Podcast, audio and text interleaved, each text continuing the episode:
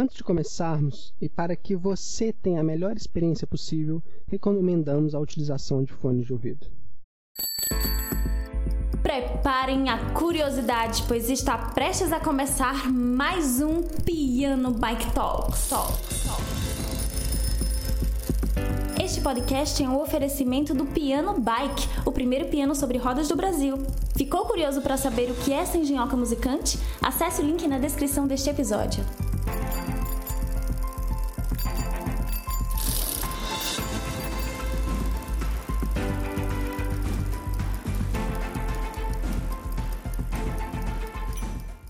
No episódio de hoje, vamos entrar de cabeça nos assuntos que vêm rondando as discussões sobre sexualidade na atualidade.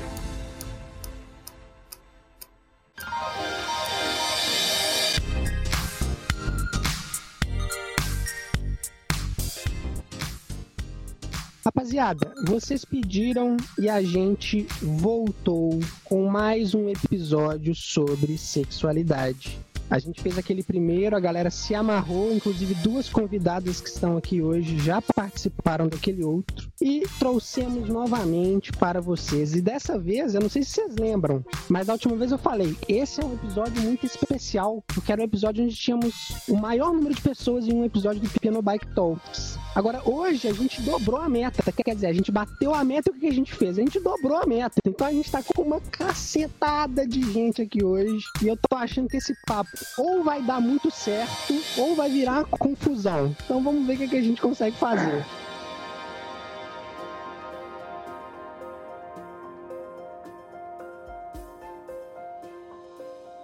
Não, mas vai ser bom demais. Então estamos aqui. Vou introduzir a, a, pessoa mais, mais respeitada. Não que os outros não sejam respeitados, mas eu respeito muito essa pessoa. Alcione. Uai, é casada com, com o menino mais bonito desse mundo.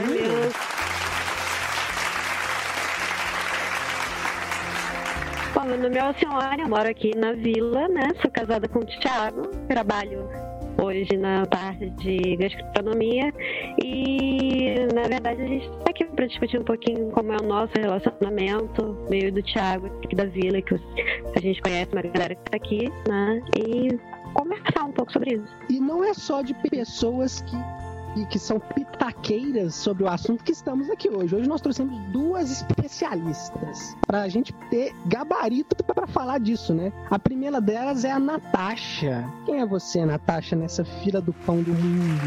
Oi, gente. Eu sou psicóloga, né? Eu sou psicoterapeuta, né? Na área de psicologia positiva, terapia cognitivo-comportamental. Eu tenho um projeto chamado Projeto Meisan, destinado a oferecer psicologia, eh, psicoterapia para minorias, né? E direcionado para pessoas que são bipolares, borderlines, né?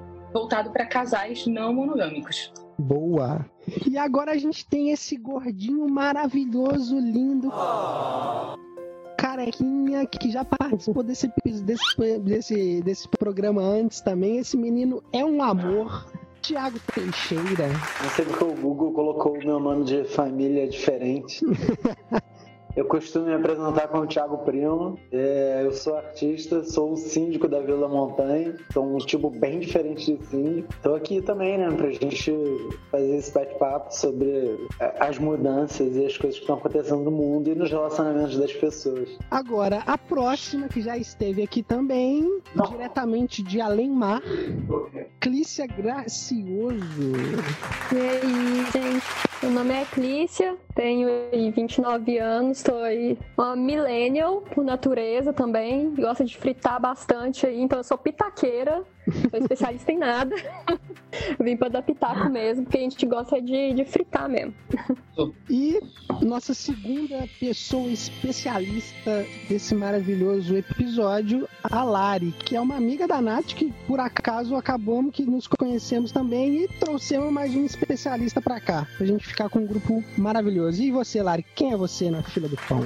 Eu sou Larissa, tenho 30 anos, sou sexóloga, especialista em não monogamia e também parafilias, que são fetiches, BDSM e afins. E por fim, mas não menos importante, a pessoa que também já participou desse episódio e que também tem opiniões muito boas sobre o assunto, que é a nossa querida Lua.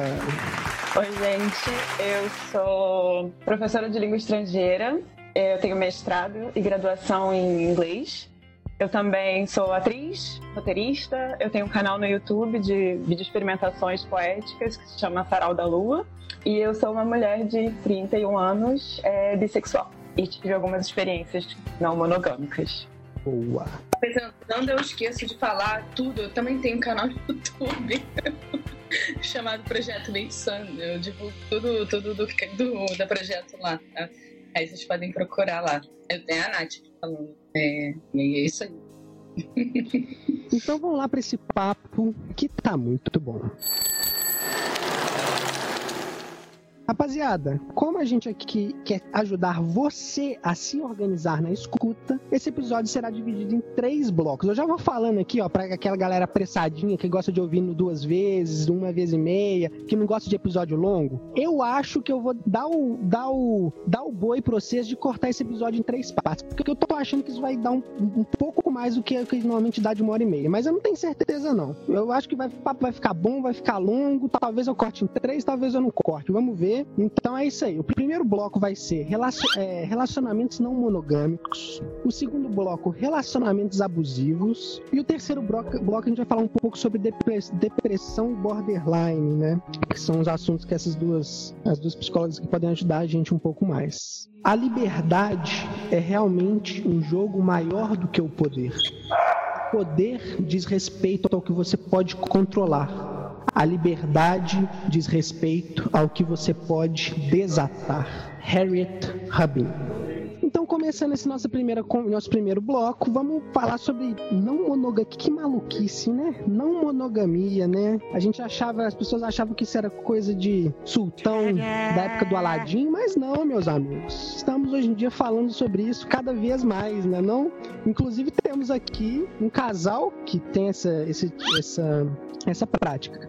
Eu queria começar entendendo aqui pra galera, vamos assim, começar rapidinho, gente, e aí pode falar que quem quiser aí, se as, se as especialistas quiserem ajudar, Vamos falar primeiro sobre a monogamia. A monogamia é uma convenção social antes da não monogamia. Eu quero saber da monogamia. Ela é uma convenção social? Ela é uma coisa natural? Quando isso começou a surgir, começou a se desenvolver? E por que, que a gente é uma sociedade monogâmica, de uma maneira geral, né, obviamente? É bem que pode ser natural, né? É, a gente tem registros de que, por exemplo, na Grécia Antiga, os homens eles se relacionavam entre si e as mulheres elas eram apenas para procriação.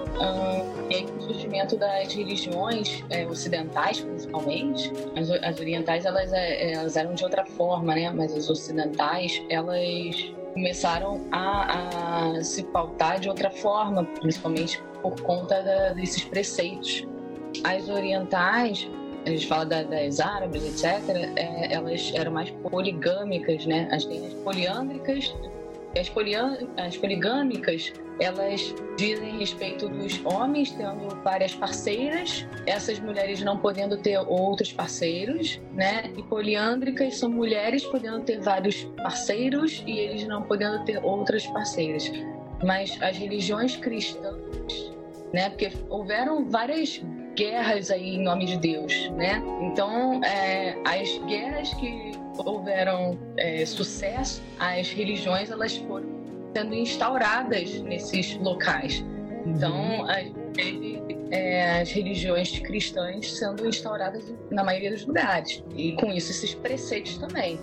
Então, assim, essa parada da, da monogamia tá muito relacionada, então, à religião, você acha? Então, é, eu até entrevistei uma amiga minha, é, que ela, ela é pesquisadora do Amazonas, e ela falou, tipo, porque assim, houve um apagamento, né, das histórias, da, dos mitos daqui, né? E a região do Amazonas, é, tipo, a Amazônia é uma figura que vem dessa cultura grega, que é a mulher guerreira, E ele se chama assim porque quando os colonizadores invadiram o Brasil, eles encontraram umas tribos de mulheres que viviam só entre mulheres. E elas faziam tudo juntas, elas trabalhavam juntas e elas tinham festas, é, momentos em que elas recebiam os homens de tribos somente para procriação. Mas uhum. elas, elas também, existe também essa, essa história. E aí os invasores chamam esse lugar de Amazonas por causa disso, por causa dessas tribos também só de mulheres, que a gente nunca ouviu falar sobre. A nossa referência é sempre eurocentrada, né? Isso, e aí você falou agora, porque realmente a gente vem dessa referência da Grécia, tipo, ah, porque a mulher é só para procriação, como. E a, e a Silvia Federici também, ela vai falar sobre isso, né? A mulher como propriedade, a mulher como. Até a mulher escravizada que vai servir como uma máquina de gerar mais força de trabalho, né? Porque tem um corpo que vai parir. Então você vende uma mulher escravizada mais caro do que um homem escravizado, porque ela tem a possibilidade de te gerar mais força de trabalho. Isso é das maiores violências históricas. Também pro, homem, pro homem que está colonizando, né? Ela, ele, é, ele, não vai engravidar ela, mas ele vai. Até é... pode engravidá-la e vai gerar uma, uma criança que ele pode vender posteriormente mais caro ainda, porque quanto menos escura, né? É. Se for, a gente estiver falando do povo preto, quanto menos escura, mais valiosa dentro do mercado. Enfim, a gente vem de uma história muito ridícula, né? De opressão e, e muito. É, é, é, não, não só ridícula, mas ela é sanguinária. Exatamente, bárbara, né? Queria citar uma coisa, dentro dos povos chineses né? Tem uma cacetada de povo dentro da etnia chinesa. Tem um povo que eles vivem num vale um pouco mais isolados e eles ficaram sem acesso durante muito tempo ao contato com as outras culturas. E eles são matriarcais. A mãe é a figura principal da família e aí a, a coisa se organiza mais ou menos da seguinte forma: né? é, as mulheres estão no topo da hierarquia social dentro daquela, daquele contexto social. É, existem o, pai, ele é o namorado da mãe e, e, e, e, quem fornece o material genético. Ele não é nem a figura masculina da criança. É a figura masculina da criança dentro daquela família são os irmãos da mãe, os, dos irmãos da mãe da criança, os filhos daquela avó. Então, e aí o, o, a, mãe, a, mulher ela tem, pode ter mais de um namorado, mas tudo gira em torno daque, dessa família matriarcal, onde a figura central é a avó. É a avó que, que organiza tudo, que manda. E isso tudo tem a ver com organização de herança, né? com passagem de herança. E nessa sociedade chinesa que funciona assim, quem, quem organiza são as avós, é, a figura masculina não é o pai, mas os tios da criança, os irmãos daquela mãe, e, e tudo fica um pouco mais fechado naquela família. Diferente na franchise religiosa ocidental que a mulher recebe o nome do pai e o nome troca o, o, o nome do, do, pai pelo nome do marido, né, para passar a pertencer àquilo, porque é, existe uma força de orientação de herança que é muito forte que força a gente a se organizar afetivamente. Uhum. Eu acho que eu vi numa matéria, muito provavelmente, eu não tô lembrada exatamente onde eu vi, mas muito provavelmente foi no Meteoro Brasil. Não sei se vocês conhecem esse canal, que é maravilhoso. Inclusive, eu indico, né, de uma cidadezinha aqui no Brasil, pequena, que ela ainda tem esse formato de sociedade matriarcal. Agora você falou, eu lembrei dessa matéria que eu assisti. É, ela sofre muito preconceito, ela existe até hoje, né? É, essa cidadezinha e a maioria dos lugares em volta eles prejudicam é, o oferecimento de insumos para essa sociedade, né? É uma mini sociedade e eles mesmos que têm que operar ali as coisas e produzir as próprias próprios meios de sobrevivência, né? Porque ninguém quer é, ajudar eles lá tem homens nessa sociedade, só que quem comanda mesmo são as mulheres. Tem mais mulheres do que homens ali, né? Eu achei muito legal essa matéria. Eu, se eu achar, eu vou mandar para vocês o link, até para vocês botarem na descrição. Mas é bem legal essa matéria. E ainda existe até hoje, até, até a, a, a data que eu vi a matéria ainda existia. falei que aquela sociedade chinesa, ela ficava isolada e esse tipo de isolamento foi o que ajudou a pequenas sociedades não serem apagadas. A gente recebe um monte de coisa faltando pedaço pra caramba. É, eu, eu, queria propor de. Porque assim, a gente falou do que a gente conhece fora do, do comum, né? Das sociedades que são estrangeiras pra gente, mas de como a gente viveu a nossa criação né, social. Assim, eu cresci numa família monogâmica e eu e os pais dos meus amigos também sempre numa cultura monogâmica. E aí a gente fica sabendo, né, de histórias de uma história onde a traição é, é, ela existe em muitas famílias de forma velada, né? Traição da monogamia, né? É, tipo, principalmente o homem existe uma liberdade velada que o homem tenha muitas parceiras e a mulher não, é, ou às vezes a mulher também tem, e tá todo mundo ali tendo relações sexoafetivas fora daquele núcleo familiar, mas ninguém fala sobre isso. E aí, hoje mais velha, eu tento pela primeira vez viver uma um, de forma não monogâmica e é super confuso para mim eu passo por vários, né? A gente travando esse caminho de desconstrução, a gente passa por várias etapas de, de, de ciúme, de achar que se o outro tá ficando com outras pessoas, você tá em risco, de tentar estabelecer uma segurança com alguém, enfim. Eu acho que a gente podia, não sei. Ah, você quer que a gente dê depoimento em relação à maneira que a gente viveu isso? É, porque o Leandro falou isso. de como é, acontece a monogamia, né? Então... Ah, eu, eu acho que o meu, meu exemplo é bem, bem legal, assim, porque meus pais eles são separados, né? É, e foi e a, a separação deles foi de um jeito, eu não sei direito qual é a verdade, porque minha mãe jura que ele estava traindo ela, ele jura que nunca traiu ela até hoje. Então eu falei, danem-se os dois, eu não quero saber, vocês resolvam, né? Só que, enfim, é, eu criada pelos meus avós e por ela, ela voltou para casa dos pais, né? Então minha mãe ela ficou sem arrumar nenhum namorado é, até eu fazer uns 15 anos. E, e, desde então meu pai ele sempre teve muitas namoradas, muitas namoradas, uhum. né? É, foi viver a vida dele. Inclusive ele teve a oportunidade de viver relações não monogâmicas, testar isso. E ele lida muito bem, inclusive, com a minha vida não monogâmica, porque ele teve essa oportunidade. Inclusive, ele testou, é, decidiu que não era para ele, e hoje ele vive uma vida monogâmica, porque ele decidiu que ele quer realmente viver uma vida com a esposa, quer ter filho e viver né, aquele modelinho e tal. E para ele tá bom, tá tranquilo. Né? Ele falou: Ah, eu vivi vida não monogâmica, agora que eu tenho 50 anos, eu quero ficar aqui tranquilão. Mas a minha mãe, para ela, ela não consegue ver isso é, com bons olhos, mas ela acha que se tô feliz assim, tá tranquilo para ela. Mas é, é, muito, muito engraçado isso, realmente, né? Como a mãe solteira,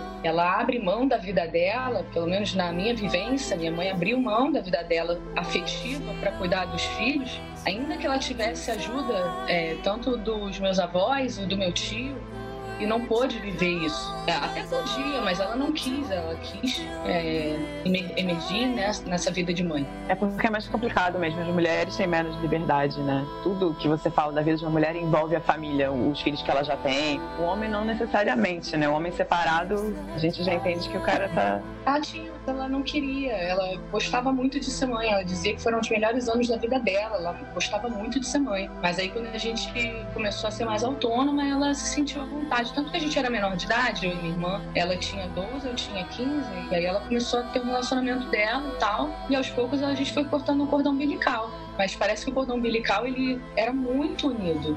É, vontade parece que era espontâneo dela. É, era uma coisa que era social também. Não era ninguém falava para ela que ela não podia. É, ela, ela tem esse discurso. Eu converso com ela e parece que realmente ela fala que os melhores anos da vida dela foi quando a gente era pequena, mesmo ela sendo mãe solteira. Uhum. É, mas é isso, né? Quando você fala que ela gostava muito de ser mãe, não significa que ela. Porque é isso, eu acho que a geração passada entende que se você é mãe, você não tem espaço na sua vida para. Entendeu? Essa é a prioridade. E aí uma coisa entra de embate com a outra. Minha mãe falava muito: ah, se eu terminar com seu. separado do seu pai, eu nunca mais boto um homem dentro da minha casa. Uma coisa uhum. mesmo patriarcal, sabe? De da mulher ter que ser primeiro mãe mãe. É, e... e é, primeiro é, papel, mãe, depois vem fulaninha de tal. Exatamente. Natasha, queria te fazer uma pergunta uma coisa que eu já ouvi de você. Qual é a diferença entre poligamia e o poliamor? Ah, eu cheguei a falar no início da,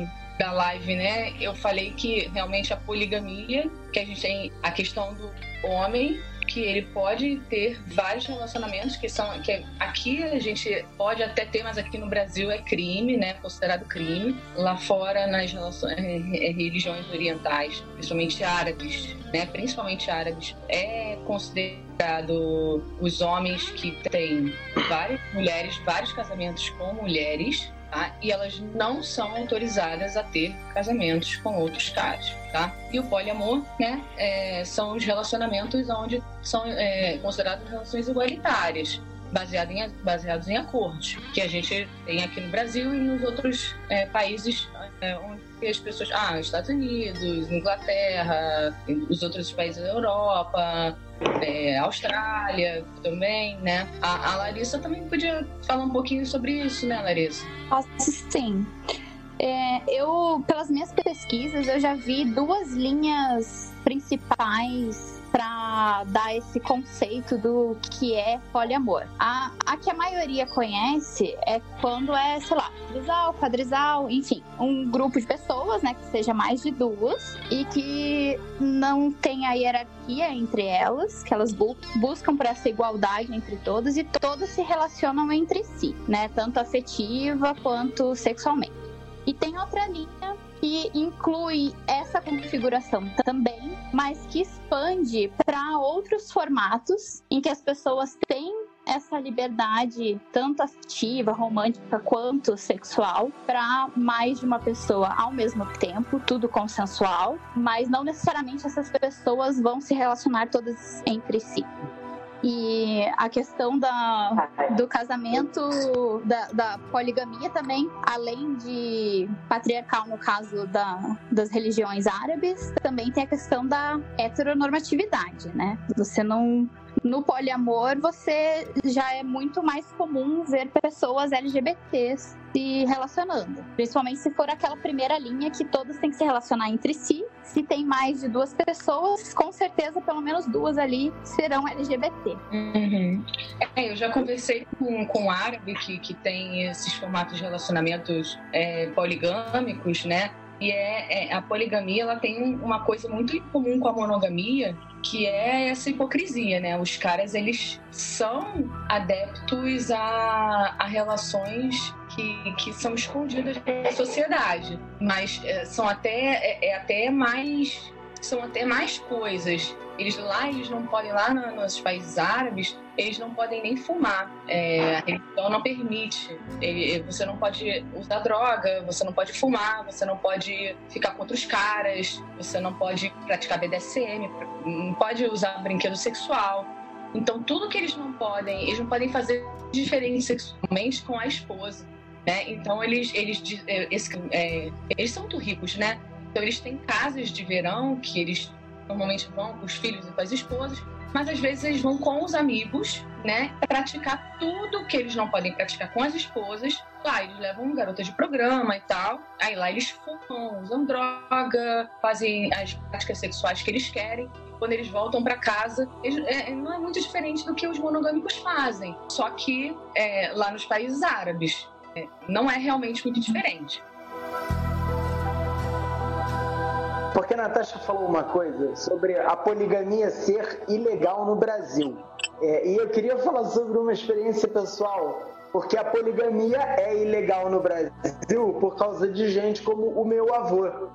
o meu avô, ele foi um cara que casou assim nos anos 50 ele casou no Maranhão, fez uma família, aí sumiu. Foi a família da minha mãe. Quando a família começou a procurar ele, descobriu que ele era casado no Pernambuco e tinha uma família que estava procurando por ele e que encontraram ele casado no Rio de Janeiro com uma outra família. O cara saiu casando, procriando, casando e procriando. Isso não é incomum. No Paraguai, a poligamia não é crime por causa da Guerra do Paraguai que matou todos os homens e o governo tentou fomentar a repopularização, autorizando o casamento. Mas o que fez a poligamia se tornar crime era a incapacidade do sistema de que os cartórios não conseguiam se comunicar e não sabiam quem tinha um casamento ou dois e faziam esse tipo de coisa que o meu avô fez que era sair casando e sumindo, casando e sumindo e foda-se. Isso é bem comum com pilotos de avião, tá, gente? É marinheiros, vezes... gente que viaja. É. Caminhoneiro, né? Não tem é... caminhoneiro. Eu tenho uma paciente que, que, que o pai dela Também. isso. É, caminhoneiro, pai, minha paciente. Às vezes não casa no papel, mas tem duas, é. duas três filhas. É, é. E você ia falar, Larissa, com o, o exemplo ah, dele, do árabe? Sim, é, a questão do, da coisa patriarcal é interessante a gente entender, porque tem diferenças se a gente for ver essas, esses povos diferentes e de épocas diferentes, lugares diferentes, que são matriarcais. Eles, por mais que que a hierarquia seja né, na, na matriarca, eles não têm tanto essa preocupação com a propriedade privada, a herança e tudo mais. A, a palavra família veio do patriarcado, então ela vem da palavra famulos, que significa propriedade do patriarca. E isso engloba tanto os filhos, a, a esposa, os bichos, as propriedades, né, o, o gado, a plantação. Então tem muita essa questão da preocupação de onde, para quem vai passar essa herança. Então por isso que é, o homem sempre teve essa permissão para ser infiel, né, com prostitutas e tudo mais e relações extraconjugais dentro dessa monogamia patriarcal e a mulher infiel já é vista como um atentado a essa propriedade privada e o direito de herança. É, lá fora ela pode ser apedrejada, é permitido que ela seja apedrejada e, enfim, é comum até hoje em, em alguns países, né? Sim. E já, por exemplo, é, nos povos himalaias, eu acredito que até hoje, se não me engano, a última vez que eu vi, ainda tem é, povos que as mulheres podem ter mais de um marido. E não tem essa preocupação em saber quem é pai de quem. Povos indígenas de diferentes lugares, de diferentes épocas, também tinham essa noção mais coletiva. Não era nem patriarcal, matriarcal ou né, mais pro matriarcal. E era, não era filho propriedade daquele casal. E sim, toda aquela comunidade era responsável em criar e educar as crianças de todo mundo. E tem uma, tem uma coisa numas tribos indígenas brasileiras que não existia a palavra para meu filho e tinha uma palavra para nossas crianças. A palavra significava nossas crianças. São as crianças da tribo, aquelas que. que... Criadas por todo mundo na tribo. É, isso não existe, né? Crianças da tribo. Mas sobre o que você falou do apedrejamento das mulheres infiéis, né? É, não existe isso hoje de forma legal, mas existem os cancelamentos online. Por exemplo, a Luísa Sonza terminou com o um cara lá, o youtuber, casou com outro cara, é, e aí ela foi cancelada. É um vídeo do YouTube dela lá que tem um monte de milhões de dislikes, porque. Então, assim, existe de outras formas. A menina também teve uma menina que foi apedrejada porque foi de vestido curto, não esqueço essa história. Vocês lembram disso? Sim, sim. Tem uns anos. Peraí, tem um gato aqui querendo destruir meu quarto. é o sol. E aí, então, ainda existe, sabe, o apedrejamento, só que de outras é, maneiras. Eu gostei muito da maneira que a Luísa respondeu a isso, né? Porque ela botou, gente, que perguntar, você não vai apagar os comentários? Ela botou, não, eu vou deixar aqui porque eu quero que as pessoas vejam a maneira que a mulher ainda é tratada nos dias de hoje pela sociedade. Exato. Eu achei eu achei maravilhosa. Como registro histórico mesmo. Tipo, caraca, 2020, olha só, sabe? Eu queria puxar um assunto aqui, voltando um pouquinho no que falou, até pra gente tentar, para as pessoas que estão escutando a gente, às vezes tentarem pensar no que que, aonde esses tabus que envolvem a monogamia podem estar ao redor dela, né? Às vezes uma mãe, a família que, que olha isso de uma maneira, então tem um amigo que flerta com essa ideia, mas aí sofre preconceito. E eu vou, eu vou puxar uma pessoa que está aqui entre nós e que está em silêncio, que, que queria ficar em silêncio, mas eu não vou deixar ficar em silêncio ela já sabe quem é. Eu queria que a Alcione aqui, se não quiser, depois que a gente bote o nome, eu boto. Sabe aquelas vozes de, de arquivo confidencial, assim? Passa, eu, eu boto esse som na sua voz pra ninguém saber que é você. É casada com o Thiago, tem uma relação assim, e é de uma família que tem ideias tradicionais, correto? Sim, correto. Na, na, verdade, tem ideias tradicionais, mas dentro da, de toda essa hipocrisia que foi falada até então. Que realmente, assim, você fala em não monogâmico que está surgindo agora, mas é porque sempre foi tratado com, com outros nomes, com muita hipocrisia. Né? O que eu vejo é que a nossa geração, na verdade, está querendo acabar com esses tabus, com essas é, coisas veladas, né? Do não falar a respeito e coisa assim. Então eu acho que, na verdade, a não monogamia é uma evolução do relacionamento. É capaz para crescer, né? Eu acho que não funciona para todas as pessoas, não funciona com todos os casais. Você pode funcionar dessa forma com uma pessoa e não funcionar com outra. E, mas tem ver com o que a gente busca na nossa, na nossa geração de falar abertamente sobre os assuntos, né? Sobre é, conversar, expor essas coisas para acabar com, com toda essa hipocrisia que acontecia antes, né? Porque isso acontecia. É, meu pai sempre foi um dos que é, tinha outras mulheres e acusava minha mãe também de ser amantes e aquela coisa toda e conta das vantagens dele hoje em dia, né? Agora já separado, teve vários casamentos também. Então, assim, é tradicional, é, mas só numa visão Na externa, fachada, né? né? Na fachada. Na fachada, exatamente. Na verdade, acho que isso que sempre aconteceu, né? E é o que a gente não quer mais hoje em dia, né? É ter que manter essa fachada. Isso é muito incômodo, na verdade, né? E a gente não vê mais essa necessidade, né? De ficar mantendo essa fachada. Agora eu quero saber do senhor vosso esposo, né? Porque assim, o que acontece? Eu fico. Eu tive um amigo, é muito engraçado como a- acho que a gente que tá aqui, né? As pessoas que estão escutando a gente, que talvez sejam um pouco mais desconstruídas nesse sentido, às vezes tem coisas que eu, pelo menos, às vezes penso que já passou, né? Pô, enfim, eu tava conversando com a Lu outro dia, não tem nada a ver com assunto, mas eu sou professor de, de música, né? E aí, volta e meia, um aluninho meu vira pra mim, pô, você usa brinco, né? Menino não usa brinco. Eu fico pensando, caramba, tem tanto tempo que eu não escuto isso, dos meus das pessoas que estão porque, Enfim, ainda tem, ainda, existe esse pensamento, né? E aí, eu acho que tem muito tabu. Eu tinha um amigo, quando eu tinha 15 anos, que ele tinha um relacionamento aberto com uma menina, né? E aí tinha um outro amigo nosso em comum que o cara achava que era putaria. Ele podia ficar dando em cima da, da, da, da, da, da- da namorada, né? Desse, de- desse casal, assim, descaradamente. Ele achava que, ah, não, beleza, vocês estão aí, não é putaria, vambora, né?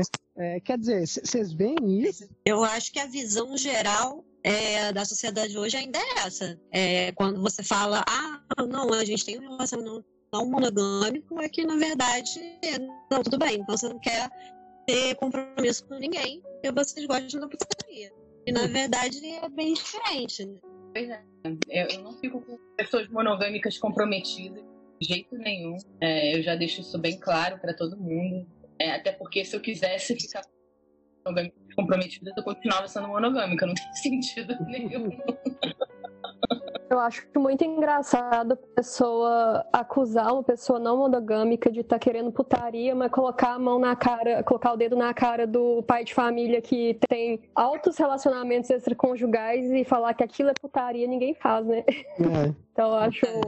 É, o que eu posso falar aqui é que eu, e acho que isso é muito próximo, talvez em todos vocês, é que a gente teve que lidar com as falências das, da, da família e das pessoas ao nosso redor. De uma quantidade de informação que a gente recebia que era mentira, sobre como você deve se comportar e como realmente se comportam as pessoas. E o quanto faz mal ou o quanto fez mal construir as coisas dessa maneira. A exemplo da história que eu citei do meu avô, na verdade foi muito ruim, foi muito traumático. Até hoje eu lido com problemas com pessoas na minha família causadas por esse episódio que começou lá atrás e que vai muito além do, do, do mero comportamento sexual, mas de todas as coisas que você constrói em cima de mentiras, de apoios falsos e, e de como a gente viu, por exemplo, sei lá, eventualmente os nossos pais jogando energia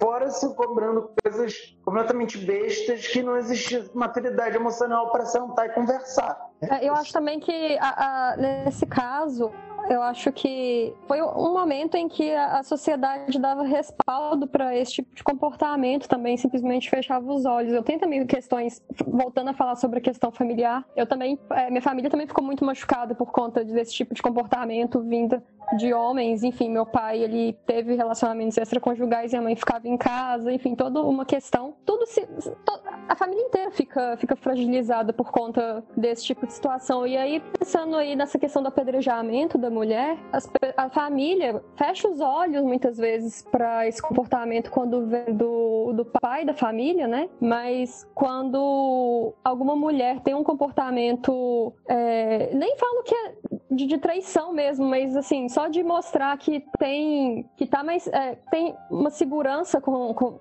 é, na, na, questão sexual que é mais segura, enfim, que, que tem vários parceiros, enfim. Aí ela é apontada dentro da própria família, muitas vezes é, é, a tia que fala, a mãe que fala assim, ah, você não vai brincar com essa prima porque essa prima ela é, ela é rodada e não sei o quê. Então assim, é, a própria mulher ela já é apedrejada dentro de casa, né? Então esses apedrejamentos eles acontecem dentro de casa mesmo, que é uma, uma questão muito complicada. Quando a gente vê que os homens já, já não são monogâmicos há muito tempo, né? A questão é que agora as mulheres estão. Fala, a gente está falando mais sobre isso, né? E, enfim. As pessoas elas tratam a, umas às outras como se a filha fosse a ingênua a retardada uhum. que fosse super influenciada pelas outros. Pronto, vai vir aquela prima que é rodada e a, pronto, agora ela vai sair dando para todo mundo. E o filho, Sim. né, que é aquele que, que ele precisa de um incentivo transar, né? Pai o pai leva pro puteiro. Né? Pronto. Tipo, é o contrário. Poxa. É surreal isso. E é uma pressão para que ele seja assim, né? É, parece uhum. que é até uma coisa meio social, eu acho. É. Meu pai, por exemplo, eu imagino que entre amigos eles ficavam. Aí, aí, você tá, né? Essa pressão de que ele fique com outras pessoas que não sejam esposa, enfim. Tem essa pressão de chegar e, e mostrar que é homem, né? Tipo assim, no entendimento deles. Então, tem toda essa pressão para que isso aconteça também. Muito complicado.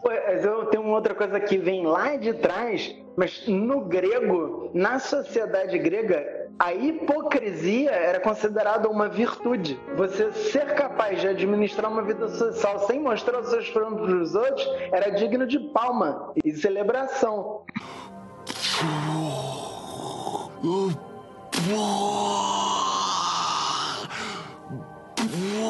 Mas ainda é, né? Tá garantindo. Então, não, não é. A hipocrisia é. A, formalmente, a hipocrisia é considerada uma mentira. Né? Não, sim, sim. Hipócrita. Agora você vê que você vê o nome hipócrita, ele é um nome grego, mas, mas é, estruturalmente ainda funciona assim. Ah. Se você for um bom hipócrita, você é um puta cristão, né? Você é aquele cara que, que todo mundo bate palma, que, pô, olha só que família linda, olha só como é que ele conseguiu funcionar, uhum. olha como é que essa galera venceu. Né? É, toda essa galera que tá no poder, né? E, e os outros não interferem, mas é, é, se você deixa escapar, pronto. Exatamente. Você não pode deixar escapar, você tem que ser um bom hipócrita. Se a gente for até umas três e meia, quatro horas é ok para você. Se vocês não puderem, tiverem que sair, tudo bem, tá? Reservei meu dia para você, seu lindo. Ah, que beleza. É, na pós tem, eu tive uma professora que ela fez uma pesquisa é, específica sobre casais onde as mulheres eram mulheres poderosas né? Mulheres de carreira, mulheres com independência financeira, às vezes até com salários melhores do que os maridos. A pesquisa dela foi a respeito de como vários desses homens usam a traição por vingança. Então, olha o quão doentio é, é essa cultura que deixa essa masculinidade tão frágil e quando ele tem alguém de igual para igual ou que, né, por questões só financeiras ou de carreira tá ganhando melhor, ele se sente no direito de feri-la através de, um, de relacionamentos extraconjugais. E outro, outro ponto, é, eu já vi algumas mulheres de comunidades não monogâmicas aí do Rio que elas, toda vez que vem um homem para os encontros, né, de debates, discussões, reflexões, elas perguntam: Ô Marada, por que, que vocês estão aqui? Já que vocês, dentro da monogamia, já tem essa permissão aí e a mulherada não tem. Então é, é, é, muito mais cômodo pro cara ficar ou de um lado ou do outro. Pra mulher é sempre mais complicado. Ela se mantendo na monogamia é complicado. Ela se assumindo na monogamia, ela também vai sofrer vários preconceitos. E uma das coisas que eu sempre falo é que eu não tô aqui para julgar e falar que todo mundo não pode ser monogâmico tem pessoas que vão ser mais felizes na monogamia e tá tudo bem. O problema não é ser monogâmico, mas muitas coisas que a gente aprende na, na comunidade não monogâmica, a gente vê que atrapalha os relacionamentos monogâmicos também. Um, um ciúmes doentio, patológico, vai atrapalhar qualquer relacionamento, seja ele monogâmico ou não, seja ele de família, de trabalho, de amizade. Então, tem muitas coisas que a gente percebe que é um combo, né, do patriarcado e do machismo e vários outros preconceitos que a gente tem que quebrar, independente dessa configuração que a pessoa escolhe, e também ela pode em fases querer uma coisa, em outras fases querer outra, e também tá tudo bem. E para terminar, só retomando um pouquinho que a gente falou das leis aqui no Brasil, né? Teve alguns trisais que conseguiram registrar em cartório união estável aqui no Brasil. Uns trisais por aí. Mas já faz um tempo que, é, que isso aí tá proibido e eu tô, na verdade, para conversar com alguns advogados especialistas nisso daí para conseguir mais informações. Mas a princípio eu só tenho isso para repassar. Desde Bolsonaro não dá mais para fazer isso né? Também tem questões de, de dar direito para pessoas que têm essas famílias escondidas, por exemplo, né, de extraconjugais. Na hora que a pessoa morre, elas conseguem, por DNA e tudo mais, ter direito à parte de herança. Então, é, isso, na verdade, a, depende a, do juiz. A briga, a briga do Gugu, a briga do Gugu incluiu o parceiro dele por direito à herança, porque ele tinha um namorado que, que não, não, não tinha presença pública, e aí ele é, é, essas coisas vão na lei mesmo, né? Ele, o cara entrou numa briga judicial para ter direito à herança como parte do relacionamento da família do Gugu. Sim. É, para isso você precisa conceber aquilo de alguma maneira como uma coisa diferente de um casal, para lidar legalmente. É. Rapidinho, outra coisa. Lua, também. tinha uma pergunta para você. Eu tinha uma pergunta para você, é, técnica é, base assim. Você é professora de inglês. Uhum. Qual é a palavra em inglês para corno? Caraca, deixa eu pensar. Hum, acho que não tem. Não, não tem. Sabe por quê? Porque a partir do hemisfério norte, isso não é importante. E eles se matam menos do que a gente por causa de ciúme. Aqui você tem palavra para ciúme, você tem um título dado para quem, para quem o cara é corno. Uhum. E, e, é normal assassinar. O assassinato é normal. Tem um filme do Almodóvar. Feminicídio é normal, é normalizado. É, é então, tem nome, tem, é pra eles É, é, é. E o ciúme é visto como um atributo do amor. Ó, é, ciúme, você não tem que se tratar nem prestar atenção. Você pode matar que tá bonito. Pois é. é eu ia falar uma coisa que tem sobre, sobre essa diferença cultural que a gente também vive num povo bem violento nesse sentido e tem um filme do Almodóvar que tem um espanhol e um colombiano. E aí o espanhol dá uma sacaneada no colombiano que ele fala assim, cara, vocês latinos se matam demais. Qualquer coisa aí, cara, é motivo pra enfiar a faca, é, cortar a orelha. É, e a gente nem vem de uma cultura onde é legal apedrejar, né? Esse tipo de coisa. Vocês veem que a, que a morte lá é, é você divulga morte lá nos Estados Unidos e tal, é tudo serial é, né, tem, ele, o cara tem um embasamento científico, ele é um é, psicopata. É, é se ele é for branco, né? Atenção, Ted Bundy, é tudo psicopata, a, a, é. a, a, vibe deles é outra. Se ele for branco, ele é uma pessoa com problemas, uma pessoa complexa, né? Se ele for preto, ele é, nasceu, é criminoso mesmo, tem que matar. É, exatamente. Então, você falou várias paradas aí. Antes de você falar, Thiago, a Larissa tinha falado de, de não monogamia, né? E de monogamia, que muitas pessoas vão ser felizes na monogamia. Mas eu acho, assim, também que existe uma questão é, nas, relações é, nas relações monogâmicas que vem a questão do ressentimento. Como você embarca numa relação que você, né, é, topa por acordo não se relacionar com uma terceira pessoa ou com uma outra pessoa.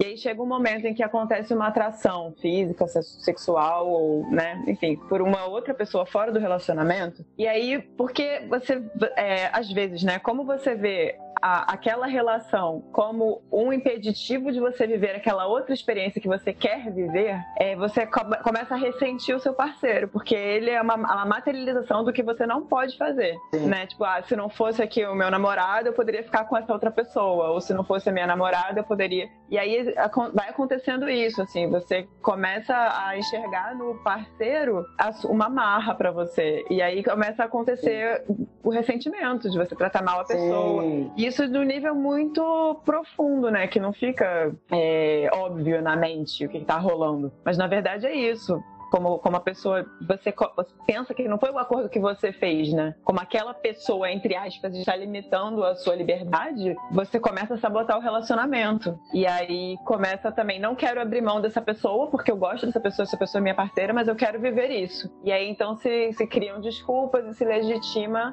a traição, porque existe, na verdade, uma grande preguiça de se lidar com essa complexidade da nossa sexualidade, que é eu amar o meu parceiro não impede de eu ter tesão em outra pessoa, e não impede de eu amar uma outra pessoa também. E aí, por, por ser uma sociedade, né, a gente ter sido criado num esquema que a gente nunca lidou com isso, nunca falou sobre isso, não se pode falar sobre isso, porque só você falar, nossa, tô afim daquela pessoa, já magoa profundamente o seu parceiro, não se fala. E aí, numa cultura de não se falar, você vai fudendo toda, toda a relação, eu acho, assim. É, é, isso, isso leva para o nosso. Acho que isso que a Lu falou é o gancho perfeito para o nosso próximo tópico, que seria relacionamento abusivo, né? Que talvez a questão da monogamia, em alguns momentos, pode estar muito relacionada ao relacionamento abusivo, né? Não sei, acho que não. Ou não. Fala aí. Não, não, monogamia, eu vejo relação abusiva, eu atendo é. pacientes não monogâmicos que é, não, é, assim, é uma utopia você achar que você vai ser não monogâmico e magicamente suas relações vão deixar de ser abusivas. Você vai relação. Você vê muita gente reproduzindo os mesmos padrões que a gente espera que seja da monogamia, né? Que a gente, na, na monogamia, não, você vê isso, Nath? Não é padrão monogâmico é, é ser, ser, abusivo. Sim, sim. A parada é, é padrão humano você ser abusivo. Uhum. É, existe relacionamento abusivo na amizade, na família uhum. também, então eu acho que. É, é, é padrão humano. As pessoas, o que eu tô te falando é, é o padrão humano social é, é utópico você achar que você vai mudar o formato relacional e que vai deixar de ser abusivo. E tem muita gente que, que entra nessa ideia, vou, vou, vou tentar ah, um Porque tem gente pra... que usa a traição como uma ferramenta de abuso. Não, tem gente Mas... que muda de gênero de relação, tem gente que acha que vai ser lésbica e vai deixar de ter relação abusiva. Tem gente é. vai, vai só se relacionar com trans e que vai deixar de ter relação abusiva. Eu vejo isso também. É. É acham que vão fugir do abuso e elas não fogem, elas fogem do abuso estabelecendo limite. É isso. Sim. E o que eu vejo muito comum, tanto na comunidade não monogâmica quanto na fetista, é que a gente tem que tomar um cuidado redobrado, porque na verdade tem pessoas que se infiltram nessas comunidades com uma máscara de desconstruído, desconstruída, desconstruído, e na verdade ela tem, ela é narcisista, ela é abusiva e ela não, não, mas é porque a gente tem um acordo não monogâmico. E lembrando que a traição pode existir dentro de não monogamia, porque dependendo dos acordos que são feitos, não é oba-oba, né? Então, é, existe traição, existe quebra de acordo dentro da não monogamia também. O Thiago falou da coisa do corno, e da violência. E aí eh, o patriarcado também tá, tá, tá nisso, né? Nas masculinidades. É... Da masculinidade ser um processo violento mesmo, né? É... Por exemplo, essa coisa do, de existir um termo chamado crime de paixão, sabe? A paixão não está relacionada com violência, porque a gente naturaliza que o homem tem direito sobre o corpo feminino, então a maior humilhação do mundo para ele é ele ser traído. E aí, por exemplo, viu o caso esse ano do goleiro do goleiro Bruno, né, do Flamengo, que, que matou a, a esposa e deu a, o corpo dela para os cachorros. E ele foi convidado esse ano para ser garoto propaganda de um canil. Então é de novo a sociedade naturalizando o feminicídio e, e, não só legitimando a coisa de você matar uma mulher a sangue frio, mas fazendo piada disso, tendo uma postura elogiosa a partir disso, sabe? Então, a primeira luta, eu acho, é, é sobre o empoderamento das mulheres mesmo, de, de a gente começar a bater na tecla de que mulheres são pessoas e têm direito a ficarem vivas, independente de com quem elas estão se relacionando, sabe? Que é muito, muito básico.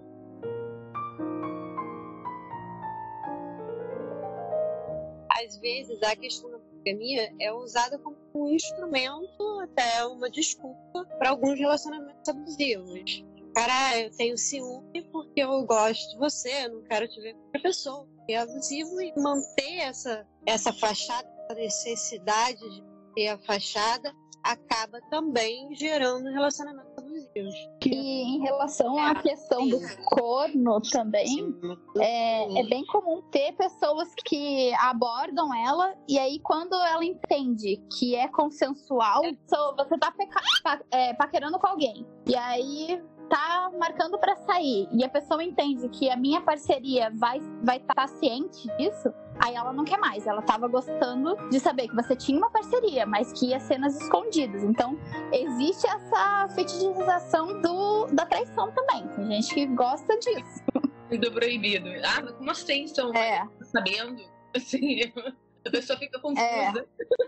É, eu queria... é bem complicado. Eu queria puxar um pouquinho, acho que a Lu, a, a Nath e a, a Lari vão poder ajudar a gente bastante nisso. A Nath, gente, ela tem um canal de, de Instagram onde ela posta. Não, não, tem o, tem o Instagram, Instagram pessoal, né? Tem o YouTube. Isso, tem o YouTube, mas. Instagram, Instagram é do, não é pessoal, não, ele é é pessoal profissional, né? Mas é, é com seu nome, eu digo. O nome é o seu lá, né? Nath The Rose, né? É, ele é profissional. Ele é, é. só profissional. Mas o nome é o seu nome pessoal. É, eu falei pessoal por causa do nome, né? Não tem um nome. No Instagram não tem um nome. No Instagram. É, o meu nome é vinculado, né, ao Isso. profissional.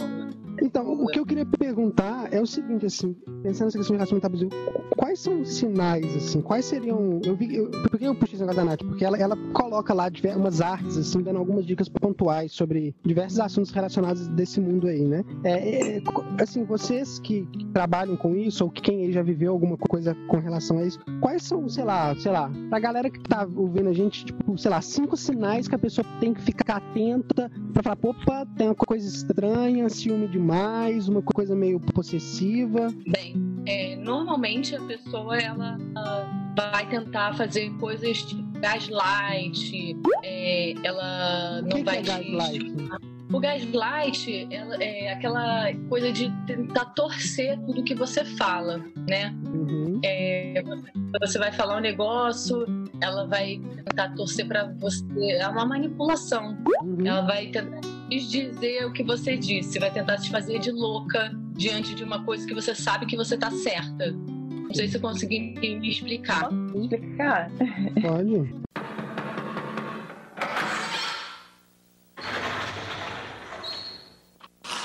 Senta que lá vem a história.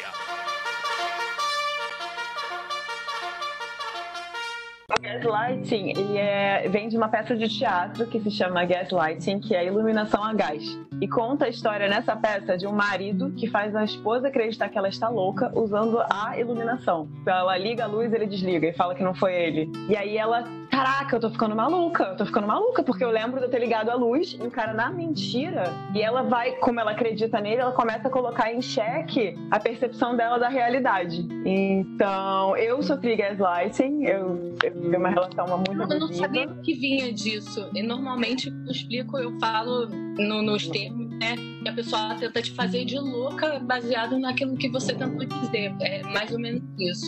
Sim. Mas é, é, é, tem a ver, por isso que chama gaslighting, porque é, é tipo uma tecnologia nova da iluminação a gás, sei lá, e aí tipo essa coisa de aumentar a luz, enfim, diminuir a luz. E aí. Gente, eu achava que era gas, gas de eu acho.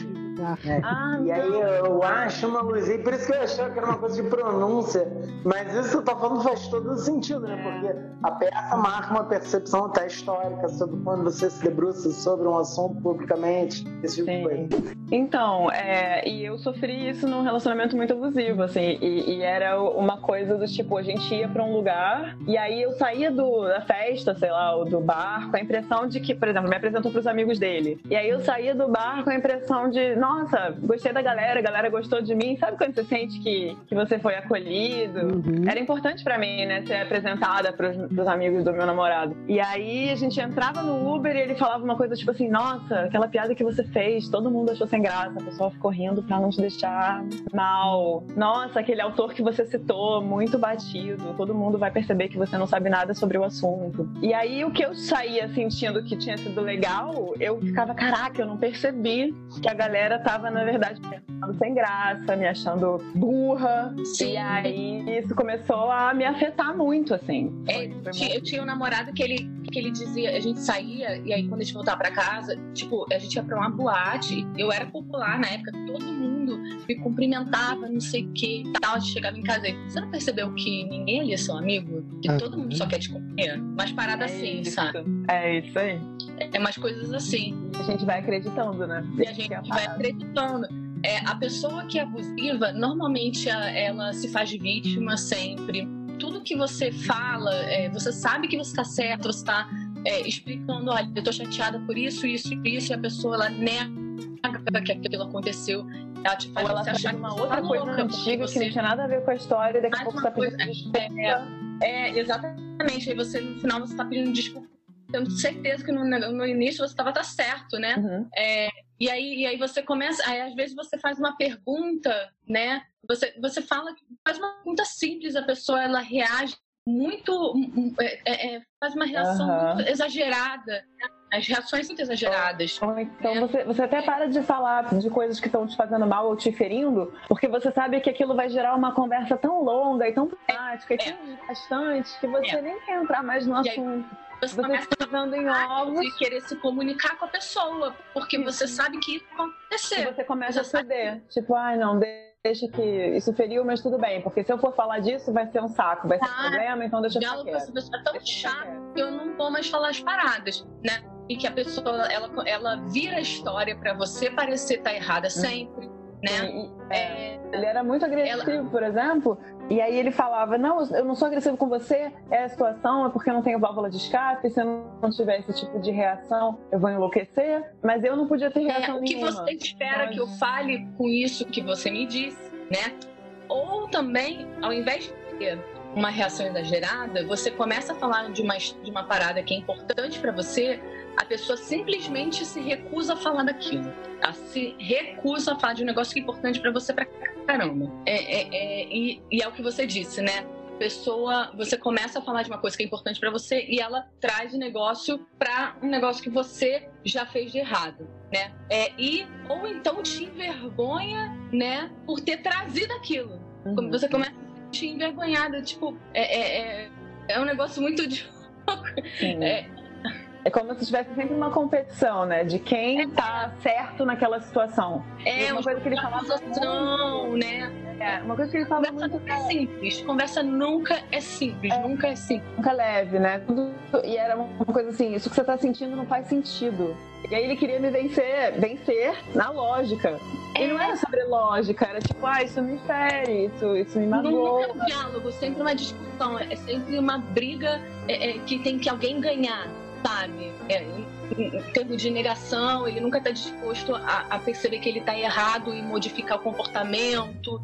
Assim, ah, e outra coisa que, que para mim, assim, eu já, já tentei suicídio por causa disso, não, vou negar, tá? É pessoa fazer tratamento de silêncio. Pessoa, é, você não faz uma parada que a pessoa quer, e ela se recusa a responder mensagem, se recusa a aparecer, finge, finge de morto por dias. Dias. É, Uma eu- punição, né? é, pra te punir da maravilhosa companhia dele. né? E eu, eu era muito nova, eu tinha, é, tinha foi, foi mais de 10 anos isso, e ele fazia isso sempre que eu não fazia algo que ele queria, que no caso sempre era algo relacionado assim.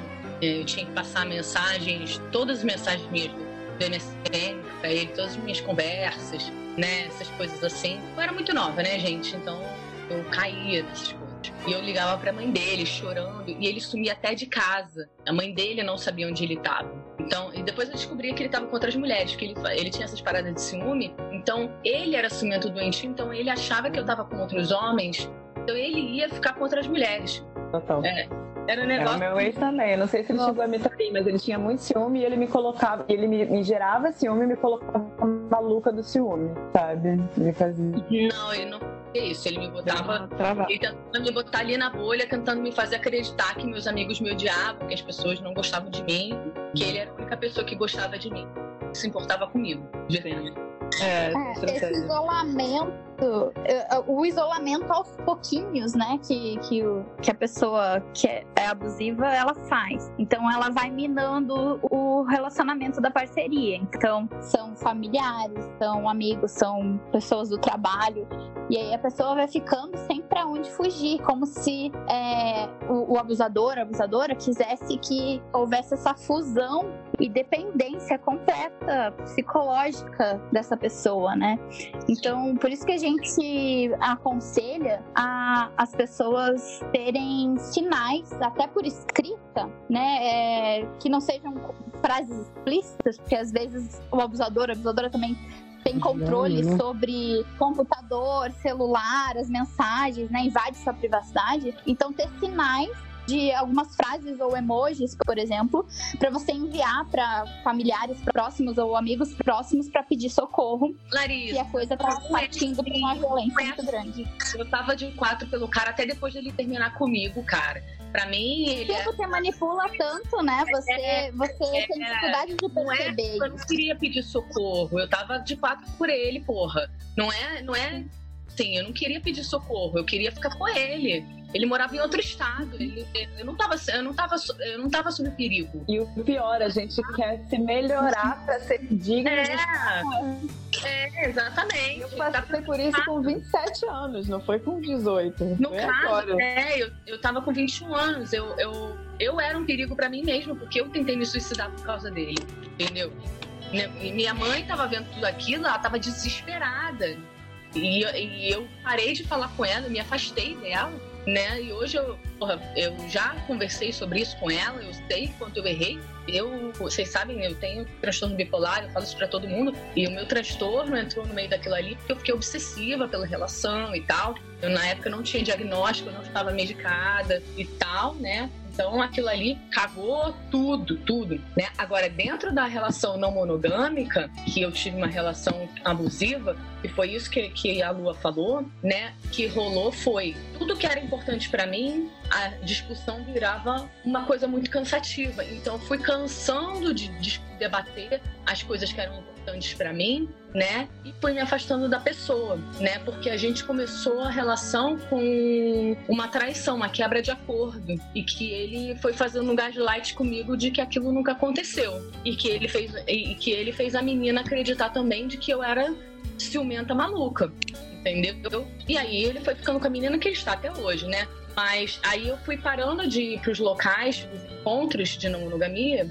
e fui ficando em casa. E daí eu me fechei numa bolha porque eu não queria mais ficar vendo ele com ela. E eu falei pra ele: se você quiser, você vem me ver. Porque eu não, eu não vou ficar indo, não. Eu não vou ficar indo pros encontros, não. Você que se foda. Mas eu queria muito ficar com ele, entendeu? Até o dia que eu, eu mandei tomar no cu porque ele gritou comigo. Porque eu também já tinha conhecimento com feminismo.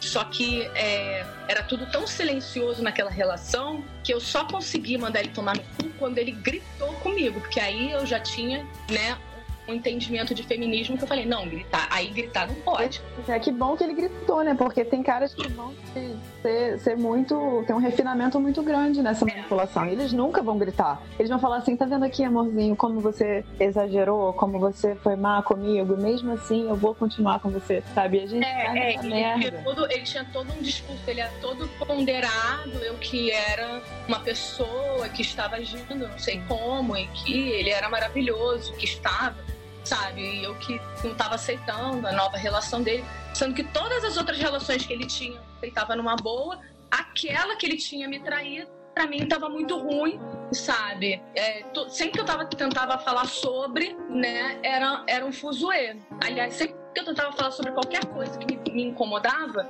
era um problema. Então, E essas pessoas têm muita dificuldade de ver a gente feliz, né? Ver a gente se rindo, de bom humor e, e com os nossos amigos, assim. É muito... Não, na verdade, na verdade, eu, eu tenho transtorno bipolar, então quando eu tinha minhas fases depressivas, ele falava pra mim que ele só queria que eu chamasse ele quando eu estivesse feliz, porque quando eu t- tava triste, era, não era pra eu chamar. Ele falou, falou isso na minha cara. A última coisa que eu ouvi dele foi que eu jogava lixo emocional em cima dele. Ô, Nath e Lari, vo- vocês já atenderam ou conhece alguém que atendeu uma pessoa abusadora? O abusador, não o Sim. abusado? Eu já tive uma paciente que o cara tava atrás da, da menina que ela tentando terminar com ele. Ela terminou com ele, eu consegui ajudar ela a terminar com ele. Ele mandou e-mail pra mim. E aí, aí eu toda ponderada e tal. Então tá, vamos ficar uma sessão vocês dois e tal. Aí ficou vindo os dois no consultório até um dia que eu meio que confrontei ele e tal. Eu também sou sangue de barata, né? Aí ele convenceu a não aparecer mais, do- dos dois nunca mais apareceram. Quase enfim, né? Eu, eu realmente. Eu tô resumindo bastante a situação aqui, mas eu já teve namorado abusador me mandando e-mail, mas assim. Rapidinho, Nath, até onde você tem autonomia para tomar uma atitude judicial para esse tipo de situação? Se eu, se, se eu ver a situação bem, bem ruim mesmo, sabe? Eu posso ligar pra delegacia da mulher, cara. Qualquer, aliás, qualquer pessoa que tá vendo uma mulher sofrendo agressão, você pode ligar o 80. Qualquer pessoa. Eu já atendi casal, os dois gritando aos berros na minha frente. Já atendi casal que os dois caíram na porrada. Não era tipo, eu tava achando que o cara batia na menina. Quando, quando eu fui perceber, eram os dois que caíram na porrada. Eles caíram na porrada. Eu recebi o cara, ele tava meio sujo de tinta, assim, ele, ela, ela, eu descobri que a garota teve uma- um surto, ela tacou tudo no armário dele, uma das paradas era tinta de cabelo. E, e é complicado também da pessoa entender que ela tá abusando, porque esses casos maiores, assim, que a pessoa realmente é narcisista, é muito manipuladora e tudo mais, é mais nítido. Só que tem muitos homens que têm alguns comportamentos abusivos que eles são muito. tem muita passada de pano pelo próprio machismo. Então o cara às vezes nem se toca ou ele normaliza aquele comportamento achando que é daquele jeito mesmo, né? Que ele não precisa assumir culpa nenhuma, que o gaslighting de vez em quando é normal, faz parte de um relacionamento ele ficar é, jogando a autoestima da, da pessoa para baixo de vez em quando não tem problema. Então é, é, é complicado da pessoa também entender que ela pode estar sendo a pessoa tóxica, ela pode estar sendo a pessoa que está fazendo o abuso. E em relação à lei, né, da, da Maria da Penha e tudo mais, a gente tem que lembrar que são vários tipos de violência, né? São cinco: é física, é psicológica, moral, sexual, patrimonial, né? Patrimonial eu, eu pincelei falando, né, de, por exemplo, controlar o celular, o computador e tudo mais, às vezes o próprio dinheiro da pessoa, às vezes é uma coisa mais indireta, que é fazer a pessoa aos pouquinhos e se endividando, porque é, a parceria exige que o padrão de vida seja tal que a outra ainda não chegou num, num padrão da carreira dela que dá para acompanhar daquele jeito. E a gente tem muita mulher, inclusive, que tem a dificuldade de entender que pode existir sim estupro dentro de um casamento, de um namoro e tudo mais. Não é porque você tá com a pessoa que você é uma máquina de sexo e que é para fazer todas as vontades dessa pessoa quando ela quiser, como ela quiser. Então, às vezes é até difícil da própria pessoa que está sendo abusada entender que ela está sendo abusada. Então, por isso que a educação é tão importante, porque as pessoas caem fichas e se desconstroem de muitas coisas. Então, é, elas conseguem identificar muito mais cedo antes que essa bola de neve cresça. E também essa desconstrução é importante para quem está em volta, para essa rede de apoio, porque o normal é a gente julgar, é a gente falar, nossa, mas a pessoa apanhou, mas está falando, puxou o marido pelo braço e está indo para casa e não quer denunciar. Mas é que no, no relacionamento abusivo não é tudo péssimo o tempo inteiro. A pessoa manipula de uma tal maneira que a outra fica com uma baixa, uma autoestima péssima, então ela acha que a única pessoa que vai suportar ela e vai amar ela é essa parceria. E realmente tem momentos românticos, tem momentos de carinho, tem momentos de mimos.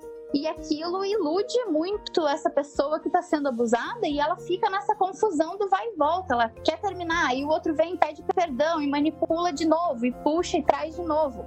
Então, esse não julgamento é muito importante. E tentar ajudar essa pessoa educar ela, mostrar os sinais, ó, ele tá fazendo, ou ela, né, tá, tá tendo esses e esses e esses sinais. Você percebe como isso não tá legal? Como isso não é saudável? É uma relação que não tá prestando. Então, você quer ajuda e denuncia. E é, a gente tem que meter a colher sim. Inclusive, essa semana, uma das minhas coordenadoras da pós, a Ana Canosa, que é uma das sexólogas mais reconhecidas no país, ela colocou um post no Instagram dela a respeito de como uma pesquisa mostrou que a gente tem que meter a colher sim em briga de casal e que inclusive o cérebro humano gosta dessa outra pessoa mediando. Então que é importante de repente fazer as terapias de casal, é importante amigos e familiares se meterem sim quando vem esses sinais e, e mostrar para essa pessoa que ela pode contar com você, que você não está julgando e, e, realmente deixar bem nítido que ela está indo para um caminho que só vai piorar e que se ela não tomar alguma providência, a violência vai aumentar sim. Eu vou fazer um jabazinho. Você falou da Ana, Cano... Ana Canosa, né? Ela já participou do podcast Mamilos. Podcast Mamilos, muito bom. Recomendo Isso. para todos. Vou deixar o um link aqui na descrição é só homem que é abusador? E se não, qual é. Assim, existe uma porcentagem? Existem estudos que, que estudam uma porcentagem? Quantos por cento de homens são abusadores? Quantos por cento de mulheres são abusadores? Existe essa, essa, esse estudo? Alguma coisa nesse sentido? Você é, tá mais, é realmente mais comum ver em homens? Isso é complicado de dizer, porque a gente até tem alguns números que eu não, não tenho aqui de cabeça e eu não, não tô com eles na minha mão aqui. Mas, de modo geral, sim, principalmente é, a assédio sexual e abuso sexual, a prevalência é maior nos homens mesmo serem abusadores. Até porque a gente tá numa sociedade machista, né, patriarcal. Uhum.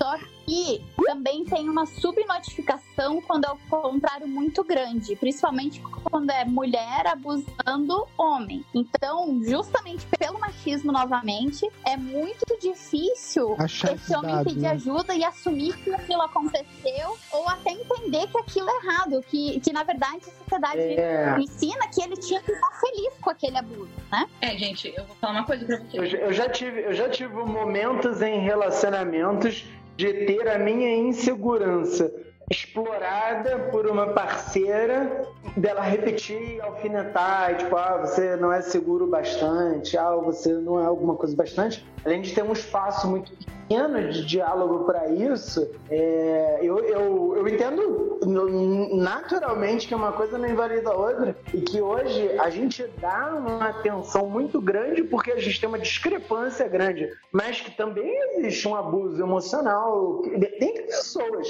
que voltam para esse lugar. É, e que, apesar de como homem, sei lá, eu, eu ser fisicamente mais forte para me defender de uma menina que não vai bater em mim, ela alfinetar onde me dói, faz mal pra caralho. É, meu pai acabou de ganhar uma briga judicial da guarda do meu irmão. Meu irmão tem 14 anos. Acho que ele ficou mais de 5 anos para essa briga judicial. Para vocês terem uma ideia, e assim, meu irmão, eu tenho áudios do meu irmão contando, então não é uma coisa que, ah, meu pai estava mentindo. Quem será que estava falando a verdade? Eu, meu irmão, ele tem uma proximidade muito grande comigo, né? É, meu irmão, minha, a mãe do meu irmão, ela participou de um relacionamento com um cara abusador e ela deixou esse cara é, bater no meu irmão muitas vezes e ela foi permissiva muitas vezes com meu irmão, é, de modo que é, meu irmão é, se machucou muitas vezes. Tipo, meu irmão atravessou uma porta de vidro correndo porque ela não ficou de olho nele, sabe? Eles moram em outra cidade. Minha mãe, a, a mãe do meu irmão, se mudou várias vezes, não, de, não botou ele na escola, tirou ele da escola, não deu vacina para ele, deixou ele tomar ayahuasca. Então, foi umas paradas assim muito bizarras que ela, que ela fez com ele. Mesmo assim, na hora de chegar no juiz, meu irmão ele não abria a boca para falar, entendeu?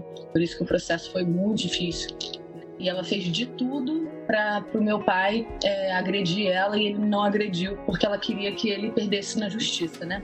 E aí enfim, é, foi, foi muito complicado, foi muito complicado. Ela queria que ele saísse de abusador quando na verdade ela que era abusadora. Rouba mesmo a, a, a, força das outras mulheres, né? É, é um desserviço. É, rouba a força, isso rouba a força, isso rouba a força da luta real que está acontecendo, porque deslegitima. A gente teve uma vez aqui subindo no ônibus da vila, né? A mulher fazendo escândalo, o cara tá me batendo, o cara tá me batendo. Aí o ônibus todo fez o, o motorista parar, parando na frente do policial, chamou o policial, aí ela agarrou o policial e falou: Não, marido é meu, não sei mais o que.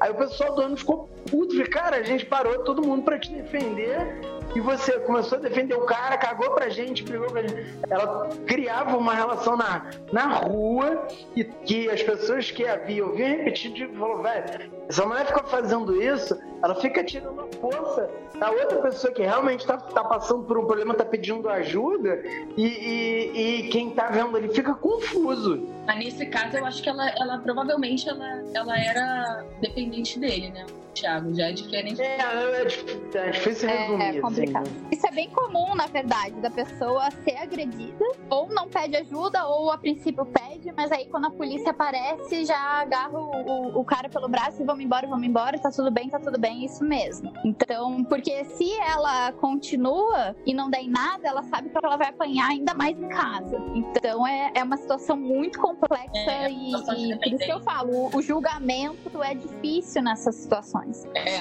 é, é, é, bem diferente do que eu tô te contando. Eu já tive uma amiga que, que fazia assim e eu acho que você conhece essa pessoa também, né, Tiago? E a questão desse sim, sim, romantismo sim. todo em cima do feminino, né? Como se mulher fosse santa, mulher fosse sempre maravilhosa e tem essa coisa de mãe, de cuidar e que não vai ser nunca uma abusadora, né? E, e o abuso também, principalmente quando a gente parte pro abuso sexual, a gente tem um, um estereótipo, uma fantasia doida aí, que é muito falocêntrica. Então a gente não consegue entender como que uma mulher pode abusar ou como um homem pode ser castrado quimicamente e continuar sendo abusador. Se ele não tiver tratamento, ele vai reincidir. Então é importante punir esses abusadores e abusadoras, mas também tratar essas pessoas, porque a partir do momento que você solta elas com um castramento químico ou não, elas vão continuar abusando, elas vão ter outra,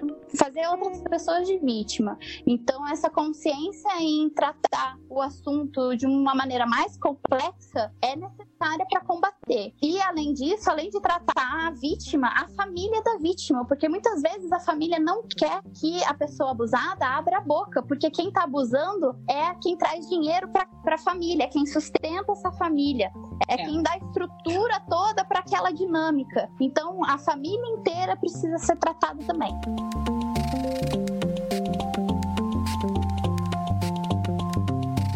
É, é isso que você está falando. O abuso do homem ele, é, é bem diferente do da mulher. O homem envolve violência psicológica e muitas vezes física, da mulher, na maioria das vezes, é psicológica. Ela, ela, ela, nossa, ela muda totalmente a cabeça da pessoa e as pessoas acham que não é possível fazer isso e tal, né? Mas é possível sim, é possível sim. Eu já vi muitas vezes isso acontecer, né? E a gente a, a, age como se só existisse homem e mulher e existem pessoas de vários gêneros, né? É, a gente tem que pensar por, por esse viés também. Como sim? Mesmo fisicamente, né? A pessoa tem mão, a pessoa pode usar objetos, então. É, e também não precisa ser penetração para ser um abuso sexual, é muito mais amplo do que isso, né? É, e tem, tem outras violências também, né? A pessoa, ela. Essa violência, por exemplo, que a meu irmão fez com meu pai, porque ela, ela não dava a mínima, ela não dá a mínima atenção pro meu irmão. Ela fez isso para violentar meu pai, porque ela sabia sabe o quanto meu irmão é importante para meu pai. Ela tirou meu irmão do meu pai para fazer ele sofrer. Meu pai ele entrou em depressão profunda. Meu pai tá tomando medicamento, sabe? É, é, meu pai ele ficou muito mal, muito mal mesmo. E ela, é, meu pai ele é um professor de yoga famoso. Ela falou mal dele na internet inteira, deu aquele negócio de do João de Deus. Ela deu um jeito de, de botar ele no meio desse balaio, entendeu? Como se ele fizesse parte dessa merda, entendeu?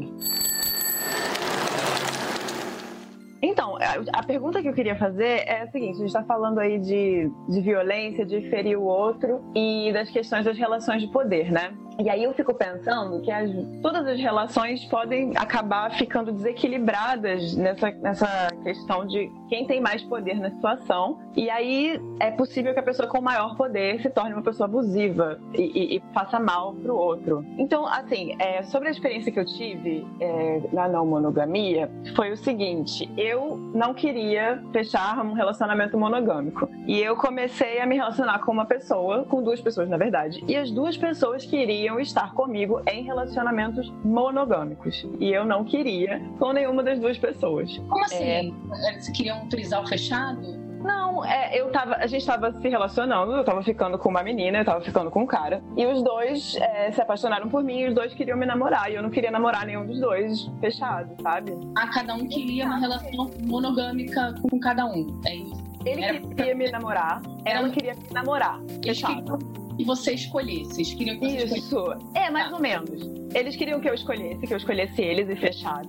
E eu não queria. E, e eu sempre fui muito sincera. Olha, o que eu posso oferecer para você é isso, o que eu posso oferecer para você. Porque eu acho que isso tem a ver com responsabilidade afetiva, que é você dar à pessoa a possibilidade de escolher o que ela quer fazer com o momento que você tá vivendo. Olha, o que eu posso te oferecer é isso. E não quero fechar relação e tal. Só que eu acho que como eu estava com mais poder, de certa forma, nessa, nessa situação, a pessoa, eu acho que as duas pessoas meio que mentiram para elas mesmas, assim, não, tá de boa, tá, então vamos ficar assim, tá de boa. E isso foi acontecendo por um certo tempo. Só que isso feria muito a essas Sim. duas pessoas e eu não tava sabendo, porque elas é. queriam continuar ficando comigo e elas ficavam falando que tava de boa. E aí eu fiquei pensando, cara, eu também não posso ser patriarcal no sentido de, ah, eu sei o que é melhor para você, eu vou escolher terminar por nós dois, entendeu? Então eu ficava muito assim, cara, eu não quero ser escrota, eu tô sendo sincera, a pessoa tá falando que tá tudo bem, então tá tudo bem. Mas depois eu comecei a perceber que, isso começou a ferir as pessoas. E aí Ai. começou a me ferir também, todo mundo se feriu, foi, foi bem ruim.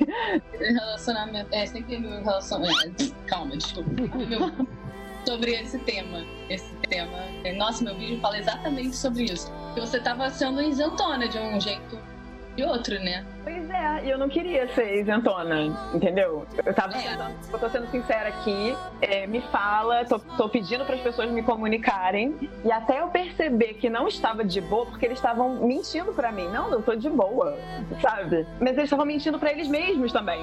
Uhum. E aí, e é muito ruim. Você é apaixonada também, e aí é foda também isso. É, exatamente. exatamente. Sim, só que a, a parada. A Caldinho entornar um dia. É, a responsabilidade era sua, né, querida?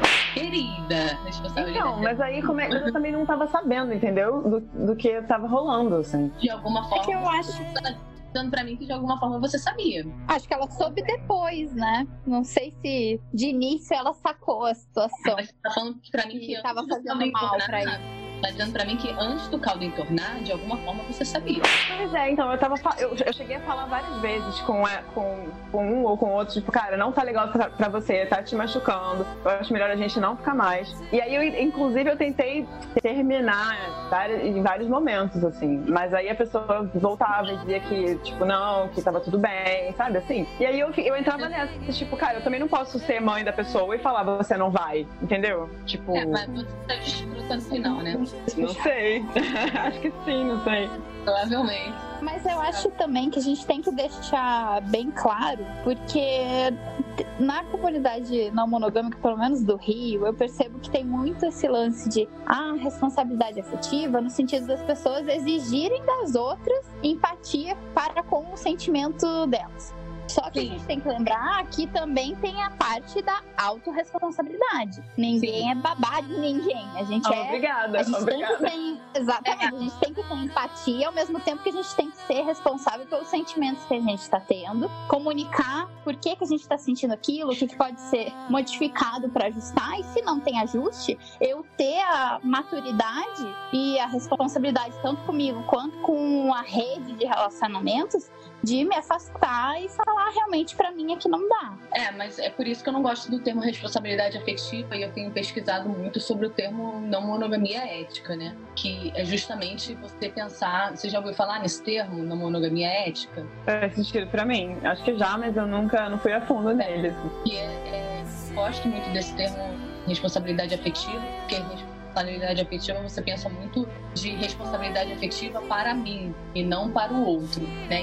E, e no monogamia ética você pensa muito no outro, né? E não só no outro, mas tipo Vamos supor, eu me relaciono com a Lua, que se relaciona com a Larissa, né? E aí eu penso muito é, no que Larissa está pensando sobre o relacionamento de Lua comigo. É, não é tipo não ser babado do outro, mas é, é tipo, cara, a gente decidiu se relacionar monogamicamente. Não é, não é tipo, ah, foda-se o outro, entende? Se, se eu tô me relacionando com Lua e eu tô percebendo que Lua é, nasceu, assim como nós, nascemos numa, numa sociedade que é majoritariamente monogâmica e você tá fazendo essa transição, nós somos um casal e, porra, eu tenho responsabilidade sim em ver se tá tudo bem com você. E se eu tô vendo que não tá tudo bem com você, que você não tá conseguindo fazer essa transição, por mais que eu te ame, eu vou seguir meu caminho e a gente vai continuar amiga, de repente um dia, quem sabe, entende? Não acho que eu, que eu tô sendo sua babá, mas eu acho que eu tô evitando um problema pra gente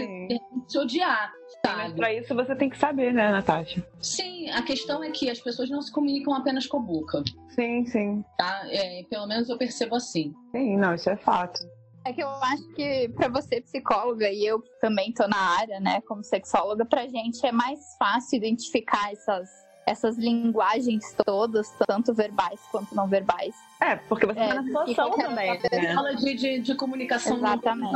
O ser humano não se comunica só com a boca. Lu está dizendo que antes mesmo ela teve essas conversas com as pessoas, aí diziam, ah, tá tudo bem, não sei o quê. Cara, é, se a situação tava meio estranha, se você tava percebendo, etc., não, não vai ter certeza só com a comunicação verbal. Claro, claro. Mas eu também tava na situação, né? Eu também tava é. tendo as minhas. Eu tava envolvida também, não queria, de certa forma, eu queria continuar, sabe, as relações. Sim, sim. Então. Sim. Eu, eu entendo é totalmente. Entendo totalmente. E aí, e aí também é parte das pessoas envolvidas que também terem a, a parcela delas de se envolverem na não monogamia ética com você. Ninguém ali foi ético na situação. É, é isso. Não é só sua responsabilidade ser ética entende isso? Ninguém foi. Não é só sua responsabilidade ser ética. É, por mais que não tenha sido de propósito, né? É, por isso que eu, teve uma live que eu fiz com a Nath que a gente falou sobre isso e comentamos como é interessante né, nessas situações ter, de novo, alguém que meta a colher. Alguém que não esteja tão envolvido que de repente vai conseguir ter uma leitura mais clara do que está acontecendo do que as pessoas que estão ali envolvidas sexualmente, com a é. paixão, com os hormônios a mil uhum. e com aquele vínculo já formado. É por isso que eu acho que as pessoas acho, precisam para ontem fazer desconstrução de dependência afetiva na hora de se relacionarem, porque tinha uma dependência afetiva virando todas as partes ali que impediu todo mundo de ter uma sinceridade né, na hora de se relacionar, que, que impediu vocês de chegarem e falarem: Olha, queridinha, gosto muito de você, mas eu não quero esse, esse formato de relacionamento contigo.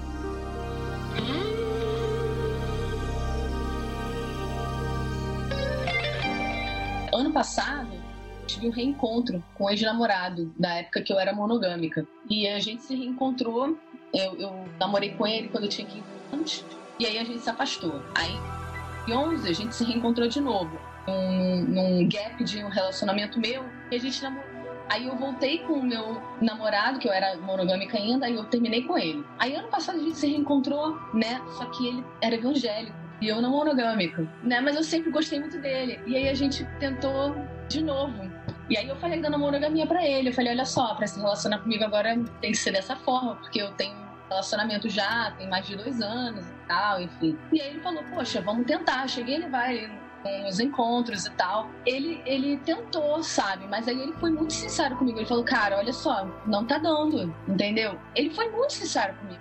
E aí, e aí assim, ele Tem tá que com muita estúdio- maturidade já, né? Sim, ele tá com estúdio e tal, e a gente viu que a gente tava com muita coisa em comum. Ele me chamou pra gravar os vídeos do meu canal no estúdio dele. Por a gente ter sido sincero um com o outro, tá rolando a gente gravar os vídeos lá. A gente tá amigo e a gente não tá dando em cima um do outro. A gente tá se respeitando pra caramba. Eu recomendei minha psicóloga pra ele, ele tá indo nela, né? Que eu tô mais nela também, agora eu tô em outra, né? E aí, enfim, a gente tá se dando super bem, mas a gente entendeu direitinho o lugar um do outro na vida um do outro, É. sabe? Porque a gente zero, sabe? Uhum. Realmente, na nossa vida, agora a gente entendeu que ele, né? Lógico, por ele ser evangélico, não dá pra ele ser não monogâmico. E eu nunca vou ser evangélica nessa vida, não Oh, hell no! tem preconceito nenhum, mas é, eu, eu sou um bandista e hoje não vou ir para esse lado de jeito nenhum. A gente é hoje totalmente diferente.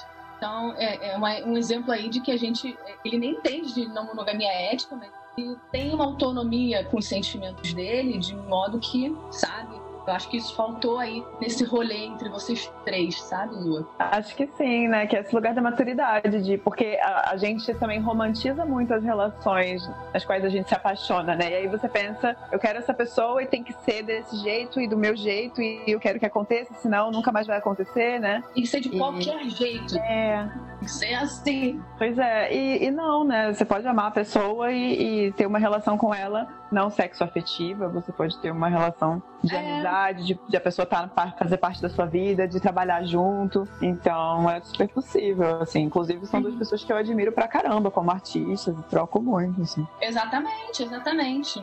Nem todo mundo nessa vida a gente precisa transar. A verdade é essa. Ou é não? Se quiser, também pode. É, não, tem um dilema muito interessante. É pode, mas não precisa. Mas pode. Exato. Não é o ideal, mas acontece também. Eu não, eu não sei se não é o ideal. É, não, é que a questão é que eu lembrei muito de uma, uma questão que aconteceu comigo, quando, tanto quando a Nath falou sobre. a- são várias relações acontecendo ali, né? Assim, a pessoa que a outra pessoa que eu estou está se relacionando, enfim, a gente tem que pensar como é que. como ser responsável, enfim, com, com a outra, a terceira pessoa, no caso, né? E, e também lembrando do que a Larissa falou sobre a importância de ter alguém que tá vendo por fora. Eu passei por uma situação relação que eu, eu namorei, foi meu primeiro namorado dos 15 aos 23 anos. Eu namorei a mesma pessoa. São quase 9 anos de namoro. Jesus. E, e aí, quando eu terminei, eu queria passar o rodo no mundo, né? Aí eu terminei, fiquei solteira, só que aí eu comecei a escutar a palavra do amor livre e fiquei bem encantada com o amor livre. É, uma amiga me apresentou e na época eu tava querendo experimentar outros tipos, porque a monogamia me deixou um pouco é, machucada naquela época, assim, não, não foi um relacionamento abusivo, claro que teve seus momentos de abuso, mas é, não foi uma coisa problemática, assim, em si. Mas a questão de ter ficado tanto tempo com uma pessoa que foi meu único parceiro até aquele momento, foi uma coisa que mexeu muito comigo e eu queria experimentar outros tipos de, de relação. Então eu fiquei durante esse, é, acho que foi uns dois anos, assim, que eu me declarava como praticante do amor livre. E eu me relacionei com algumas pessoas e que umas deram bem certo, assim, é, gente que eu sou amiga até hoje, que a gente teve aquela amizade, aquele relacionamento que não era um namoro, enfim, mas a gente enfim, tinha um relacionamento ali. E teve um- uma outra pessoa que eu estava me relacionando e que em um certo momento aconteceu dele se relacionar com uma menina que era minha amiga também.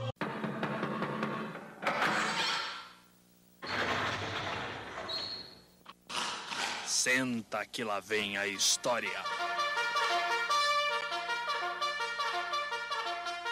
E quando aquilo aconteceu, a menina, assim, eu a gente conversou sobre isso antes de acontecer, a minha, a minha, minha amiga conversando comigo antes disso acontecer, e eu, daquela, assim, com a cabeça pensando um pouco assim, ah, eu quero ser de boa, né? Tá tudo bem, né? Aquela coisa a gente passa às vezes em cima do que a gente quer para agradar o outro e para se mostrar o mais construída possível. Então, eu, eu caí nessa, nessa questão, falei que tava tudo tranquilo, fui desonesta com os meus sentimentos, porque não é que tava. Eu também queria ver até aqui, onde aquilo ia dar, na verdade. Eu, eu, eu pedi por aquilo de uma certa forma, eu queria ver até onde ia essa questão. E para mim tava tudo indo até de uma forma tranquila, até que a menina começou a a jogar uma carga emocional muito grande em cima de mim, é, as inseguranças dela para cima de mim, no sentido de ficar falando que ela é sempre a segunda opção. Enfim, começou a ter uma relação de insegurança muito grande entre ela e o,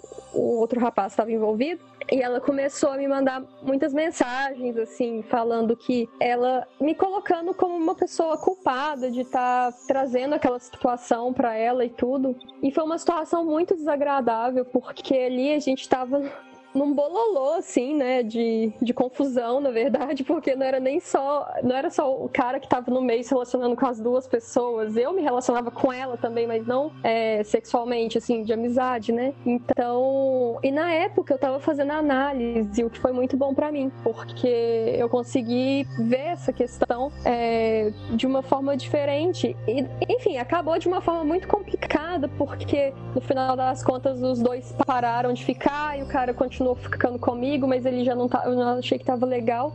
E a minha amizade com a menina acabou, no final das contas. Enfim, também parei de ficar com o cara e deu, deu tudo muito errado, muito errado nessa história. Todo mundo saiu bem machucado. E... Mas eu não desisti da, da não monogamia na, naquele momento. Enfim, continuei me relacionando com as outras pessoas que eu já estava me relacionando enquanto me relacionava com outro rapaz. Até que eu decidi, assim, voltar pra monogamia com meu atual namorado. Mas é, eu acho que é, é uma, uma relação muito, muito complicada isso. Eu, eu, ao mesmo tempo que a gente não quer ser responsável pelo sentimento do outro também, até no, no momento além do, do que a gente deve ser responsável mesmo, né? Assim, é um momento que, além do que a gente consegue controlar, é, eu acho que é, é, muito difícil, sabe? Quando as outras pessoas estão com a bagagem delas também e envolver mais de uma pessoa, eu acho que. Acho que eu já não tô falando nada com nada, porque eu tô aqui só devaneando já, gente. Desculpa. Não, tô é porque foi, é, é, uma situação tão confusa que na minha cabeça é tipo,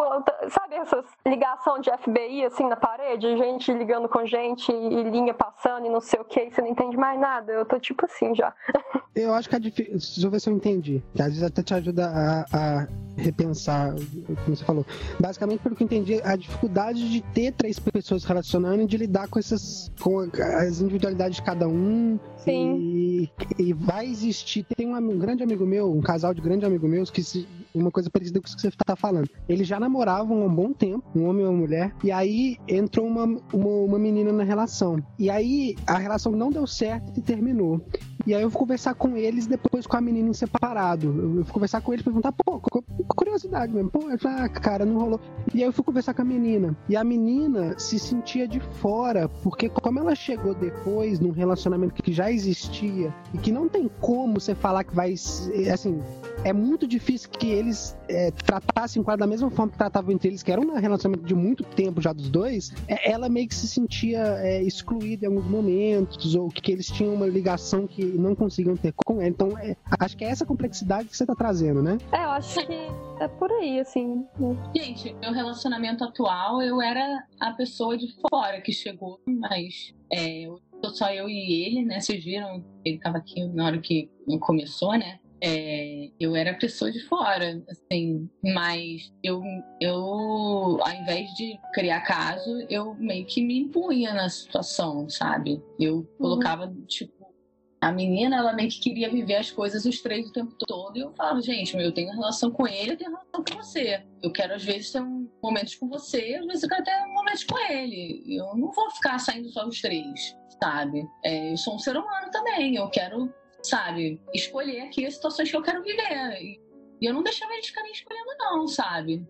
E, e, é isso. Eu não, não ficava nessa, não. Eu não ficava melindrosa, mimimi, não. Eu, é isso, é isso, não é isso, não é isso. E até porque, assim, Eu primeiro eu conheci a menina. É, ela já tinha relacionamento com ele há quatro anos. Eu comecei um relacionamento com ela, né? E aí o relacionamento com ele começou meio que por osmose, assim. Ela já namorava com ele, ele estava sempre lá. E aí eu comecei a gostar dele também.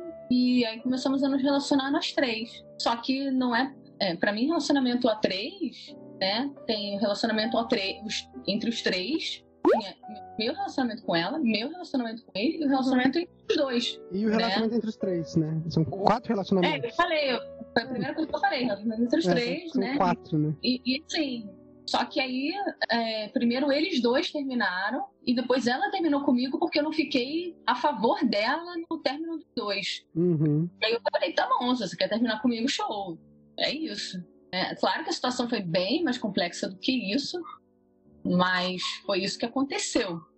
É, no meu caso, a relação que eu tinha com ela era relação de amizade, né? Aí é uma relação também, mas é, é, é, é um pouco é bem diferente. É... Ai, foi muito- uma coisa muito, muito bizarra, porque eu ficava com medo de eu, eu- eu, assim, eu gosto de pegar uma culpa pra criar também, sabe? Então eu ficava, por, por a menina ficar mal e tudo, eu ficava super me culpando. Falei assim, ah, gente, mas eu que permiti tal situação, eu sabia que não ia dar certo e tal, eu que permiti que isso acontecesse e tudo. Mas enfim, Nossa, eu, né? eu também tenho muito essa relação com a culpa. Eu sempre acho que sou eu, que eu podia ter feito diferente, eu podia ter feito mais. Enfim, uma sensação de importância muito situação, grande, né? Eu também pego, mas nessa situação se tem uma coisa que eu sei que eu não tenho é culpa. E prefiro não entrar em detalhes porque é, a minha relação com essa menina terminou tão mal que se ela escuta esse podcast, eu acho que ela ainda arruma causa. Então eu prefiro.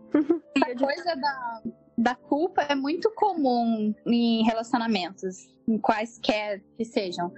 E é, uma, é um ensinamento bem cristão, na verdade, né? E por isso eu fui um prato cheio pra, pro narcisista perverso. Porque eu Sim. tinha já muita tendência a pegar culpa. E aí. É um prato cheio mesmo. É, é o que eu falo, porque eu também tenho esse aprendizado, é constante, né? Essa coisa, sentiu culpa. A culpa não vai prestar pra nada, não vai te ajudar em bulhufas. Você culpar o outro ou se culpar. Então é questão de transformar aquilo em responsabilidade e procurar solução. Dane-se de quem é a culpa. Rainha, rainha, Resolveu o pepino, né? É a linha tênue entre culpa e responsabilidade que a gente nem sempre sabe identificar. né? Cara, cara, eu tive um relacionamento com abusos emocionais nesse sentido da culpa e do gaslight, mas numa sociedade financeira. O meu sócio ficava me questionando, dizendo que eu estava inventando, que eu estava fazendo coisa de maluco e dizendo, dizendo que toda vez que ele fazia mentira, ele, ó, mas eu me senti culpado, viu? E eu me senti culpado é uma coisa importante. E eu fiquei maluco porque eu queria bater no cara. Eu já tava, já tava assim, ah, se eu não fizer alguma coisa, eu vou pegar uma parada, vou dar uma porrada nele e a gente vai parar na delegacia. É, é, e, e era toda uma manipulação, só que a gente não transava, mas a gente era sócio, dono de uma empresa, dividia aquele tipo de problema, aquele tipo de pepino. Mas a manipulação emocional acontecia ali dentro, saca? A grande diferença do, da culpa e responsabilidade acho que é no foco, né? A culpa é focar no problema e a responsabilidade é procurar a solução. Senhores e senhoras, para terminarmos esse segundo bloco, eu queria só trazer um último questionamento para vocês. Afinal de contas, estamos no podcast do Piano Bike, né? Então a gente não pode falar- deixar de falar da música, né? Eu fico me perguntando, assim, é muito louco, assim, por que que essas músicas, né, essas temáticas, o que a gente tá falando hoje de relacionamento abusivo, monogamia, somente relacionamento abusivo, né? Isso tá na, na cultura de uma maneira, assim, pra dar e vender, né? O que mais faz sucesso são músicas com essa temática, né? Que é o famoso sertanejo, sertanejo né? Que isso quase vira uma idolatria, nessa questão do, do, é, do cara falar que vai sair pra beber, pra esquecer, ou vai, vai bater, ou não sei o quê. pra cima, eu quero ver. E quem me viu se visse hoje não acreditaria que o cachaceiro virou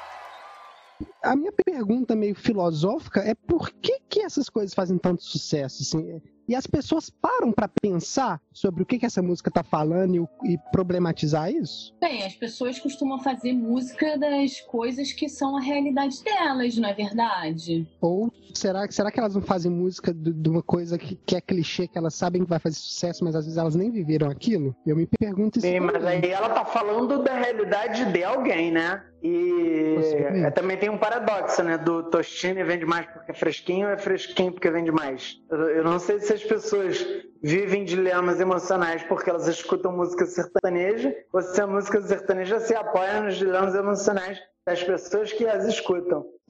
É, essa coisa do clichê é muito interessante da gente analisar, por exemplo, é- esses clichês de amor romântico, né? E de papéis de gênero, a gente vê em contos de fadas.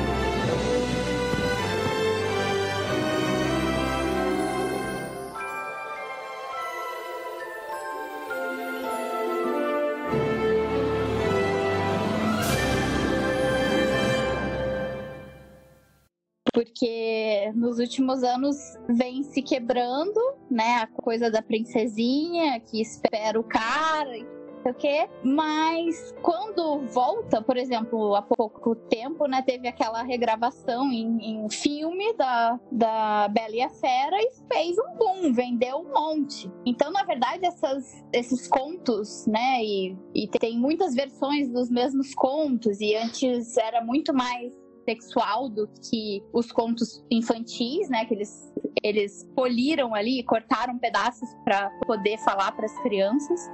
Mas a gente se prende nessas histórias e elas continuam se perpetuando de geração em geração porque pega muito no, no âmago, assim, no psicológico do ser humano em muitos aspectos. Então, por mais que a gente tente quebrar, é, é complicado. E a gente vê, eu vejo muito isso no- nos fetiches, né? Então, a, a parte sexual, muitas vezes a gente quer o cano de escape que a gente não consegue no dia a dia, ou a gente quer amplificar aquilo que a gente quer sentir no dia a dia. Então, é, eu vejo, por exemplo, mulheres que entram em contato com o feminismo, se entendem feministas, e aí elas têm problemas em se entregarem para fetiches onde elas vão ser submissas. Mas no fim das contas, o tesão dela, naquele momento, tá daquele jeito. Por mais que elas não sejam submissas dentro da relação. Uhum. Então a gente tem que entender que esses clichês são clichês por algumas razões.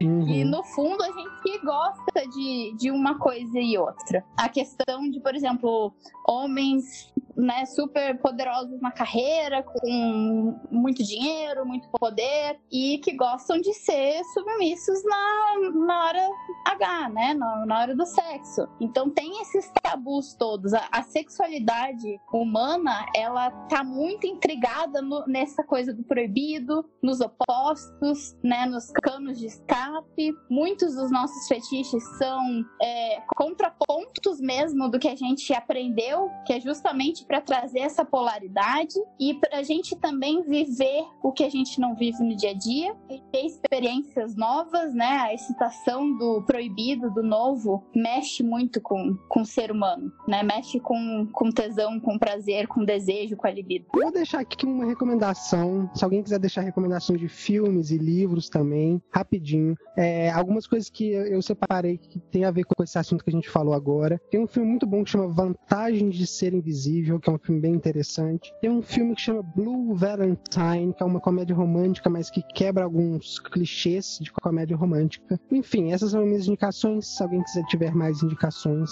fique à vontade. Então vamos embora pro terceiro bloco. Gente, esse terceiro bloco, para quem tá escutando, é o seguinte: nós vamos fazer um bloco rapidinho, tá? Pra gente não ficar aqui até amanhã.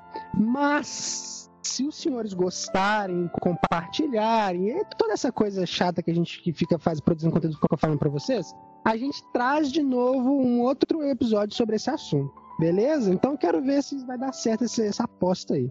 Já então, fazer um só sobre relacionamento abusivo. Podemos também, a gente pode fazer. Ó, tem um outro que a gente vai fazer, eu ia falar no final. Eu ia fazer um convite especial, mas todo mundo pode, mas pode participar também. Mas é que eu queria bater um papo, eu não sabia que ela era sexóloga e trabalhava com, com questão de fetiche. Então nós vamos bater um papo sobre BDSM depois. Porque eu e Clícia já estamos combinando de ir lá na Europa, a gente ir lá no bar BDSM que a gente tava combinando outro dia no, no WhatsApp. A gente Adoro. sobre isso também depois. Mas enfim, voltando ao nosso, nosso assunto, borderline bipolaridade, né? É, Agora, vira que área. Qual a diferença entre, entre. Porque o borderline, se eu não me engano, é, é um termo que veio ser cunhado. O, o, pra mim, bipolaridade é um termo mais antigo, não? Tô errado? Pelo menos no Não, então, antigamente o termo era doença maníaco-depressiva, né? E aí a gente teve mais estudos que tornaram é, o transtorno bipolar como o que é hoje, né? Sim. Aí a gente tem o transtorno bipolar como tipo, tipo 2, o tipo 1, o tipo mais grave, e o tipo 2 o tipo mais brando, porque o tipo 2 a gente só tem a hipomania e o tipo 1 a gente tem a mania. E aí a gente fica, tá, mas o que, que é mais grave e o que não é mais grave, né? Porque a gente vê a mania muito mais fácil do que a hipomania, porque o maníaco você vê ele porque é muito mais fácil, porque ele entra em psicose. Uhum. É, você demora até 10 anos para fazer um diagnóstico de bipolaridade, principalmente do tipo 2. Porque você vê um hipomaníaco é uma pessoa o que eufórica, né? Então, é, o meu tipo de bipolaridade é o tipo 2. Para você ter uma ideia, eu fui diagnosticada como depressiva a vida inteira. É, só fui diagnosticada como bipolar é, aos 27 anos. É, até então, eu fui diagnosticada como depressiva.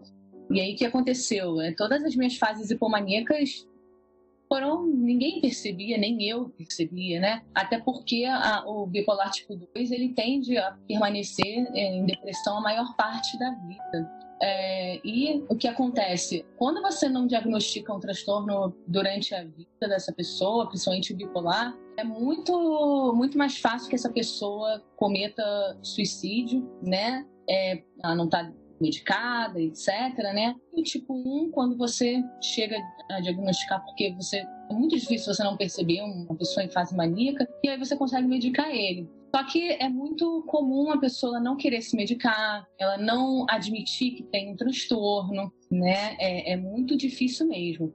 E aí a diferenciação do, do transtorno bipolar para o borderline é basicamente porque o transtorno bipolar para o borderline, né? o transtorno bipolar é uma doença crônica, ela é metabólica, e o borderline é um transtorno de personalidade.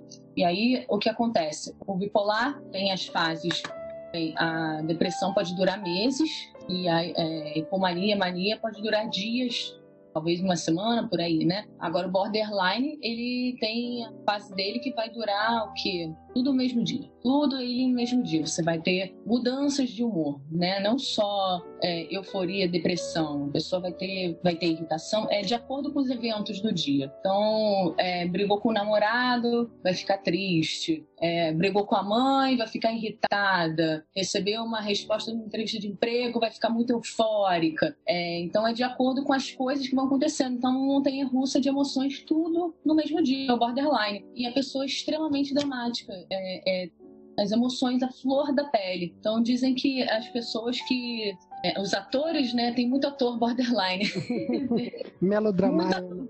O famoso é, é muita gente que acaba, que acaba no teatro que é borderline porque casa muito bem pessoas extremamente dramatúrgicas, né? É, e aí, e aí que acontece? Não tem medicamento aprovado para transtorno de personalidade borderline, já que o bipolar tem, né? O que, que, que acontece? O borderline, você trata ele os sintomas. Então, se ele está com pânico, você dá um ansiolítico para ele. Se o humor está oscilando muito, você dá um estabilizador de humor. Se está em depressão, você dá um antidepressivo. Só que não tem aquele medicamento que, olha, isso aqui é para borderline. Né? É, quando o borderline ele vai envelhecendo, é, os sintomas eles tendem a se atenuar é, justamente pelas experiências de vida que ele vai tendo e aí realmente vai melhorando. A pior fase do borderline é início da adolescência, é início da idade adulta, tá? Agora, o bipolar, principalmente se ele não se trata, é, ele vai envelhecendo, vai tendo morte neuronal, né? Ele precisa tomar os medicamentos para o resto da vida, fazer tratamento. O, o borderline, o tratamento mesmo é a psicoterapia, tá? O bipolar ele precisa mesmo da psicoterapia junto, tá? É, e os dois têm a maioria dos sintomas o resto dos sintomas muito, muito iguais, tá? É, déficit cognitivo, obsessão, é, todos os outros sintomas, é, é comorbidades também, né, com, é, compulsão alimentar ou transtornos alimentares associados ou anorexia depende muito da fase que estiver. Porque, assim, é, distúrbio do sono é muito comum também, né? Se ele estiver na depressão, é comum que ou durma muito ou tenha insônia. Ou coma muito ou coma pouco, né? Agora, na fase mais maníaca, é muito comum que a pessoa, ela deixe de comer, ela deixe de dormir. É, agora, na fase depressiva, é muito comum que ou deixe de comer completamente ou só coma para é, manter aquela, aquela, aquele prazer, né? Uso de substâncias, muito comum, né? Então as pessoas acham que é só oscilação de humor, né? Mas quem dera que fosse apenas oscilação de humor. Então outras doenças estão associadas, como por exemplo diabetes, porque enfim, se você tem transtorno alimentar, você também vai ter essas doenças associadas, dores de cabeça, enxaqueca, né? Nossa, a lista é tão extensa que, é, enfim, artigo ali está à disposição para quem quiser baixar. Eu queria entender, assim, Lara, se você quiser complementar alguma coisa também, eu queria entender como que é essa questão do borderline e do, do bipolar, e talvez de outras, outros tipos de, de, de perfis sentido, se relaciona com a questão que a gente tá falando do, do relacionamento abusivo, assim. É preconceito, é, é preconceituoso achar que uma pessoa com esse perfil pode ter uma tendência de ou ser mais abusador ou ser ou tender a se permitir ser mais abusado, ou não é uma, uma, uma coisa que necessariamente vai acontecer? Porque você mesmo falou que são pessoas que às vezes vão, vão, vão ser boas nessa questão de. vão ser frágeis, ou seja, ela pode às vezes se, se, ser manipulada, então também vai saber a coisa do melodramático, então também é uma ferramenta parecida com a que o, que o abusador usa, ou, ou é preconceito ter essa visão, fazer essa relação a Nath, como psicóloga, vai ter mais detalhes aí, principalmente do border. É, assim como ela, eu também sou é, diagnosticada com bipolaridade. A, a minha é, é um pouco fora do, do padrão mais comum e não é tão forte assim. Geralmente as pessoas estão em mania ou hipomania e aí entra na fase depressiva e comigo é um, um pouco o inverso disso daí. Mas enfim, a questão do bipolar, eu gostei muito que, inclusive, esses dias a Nath mesmo colocou um post sobre o lado bom do, do bipolar.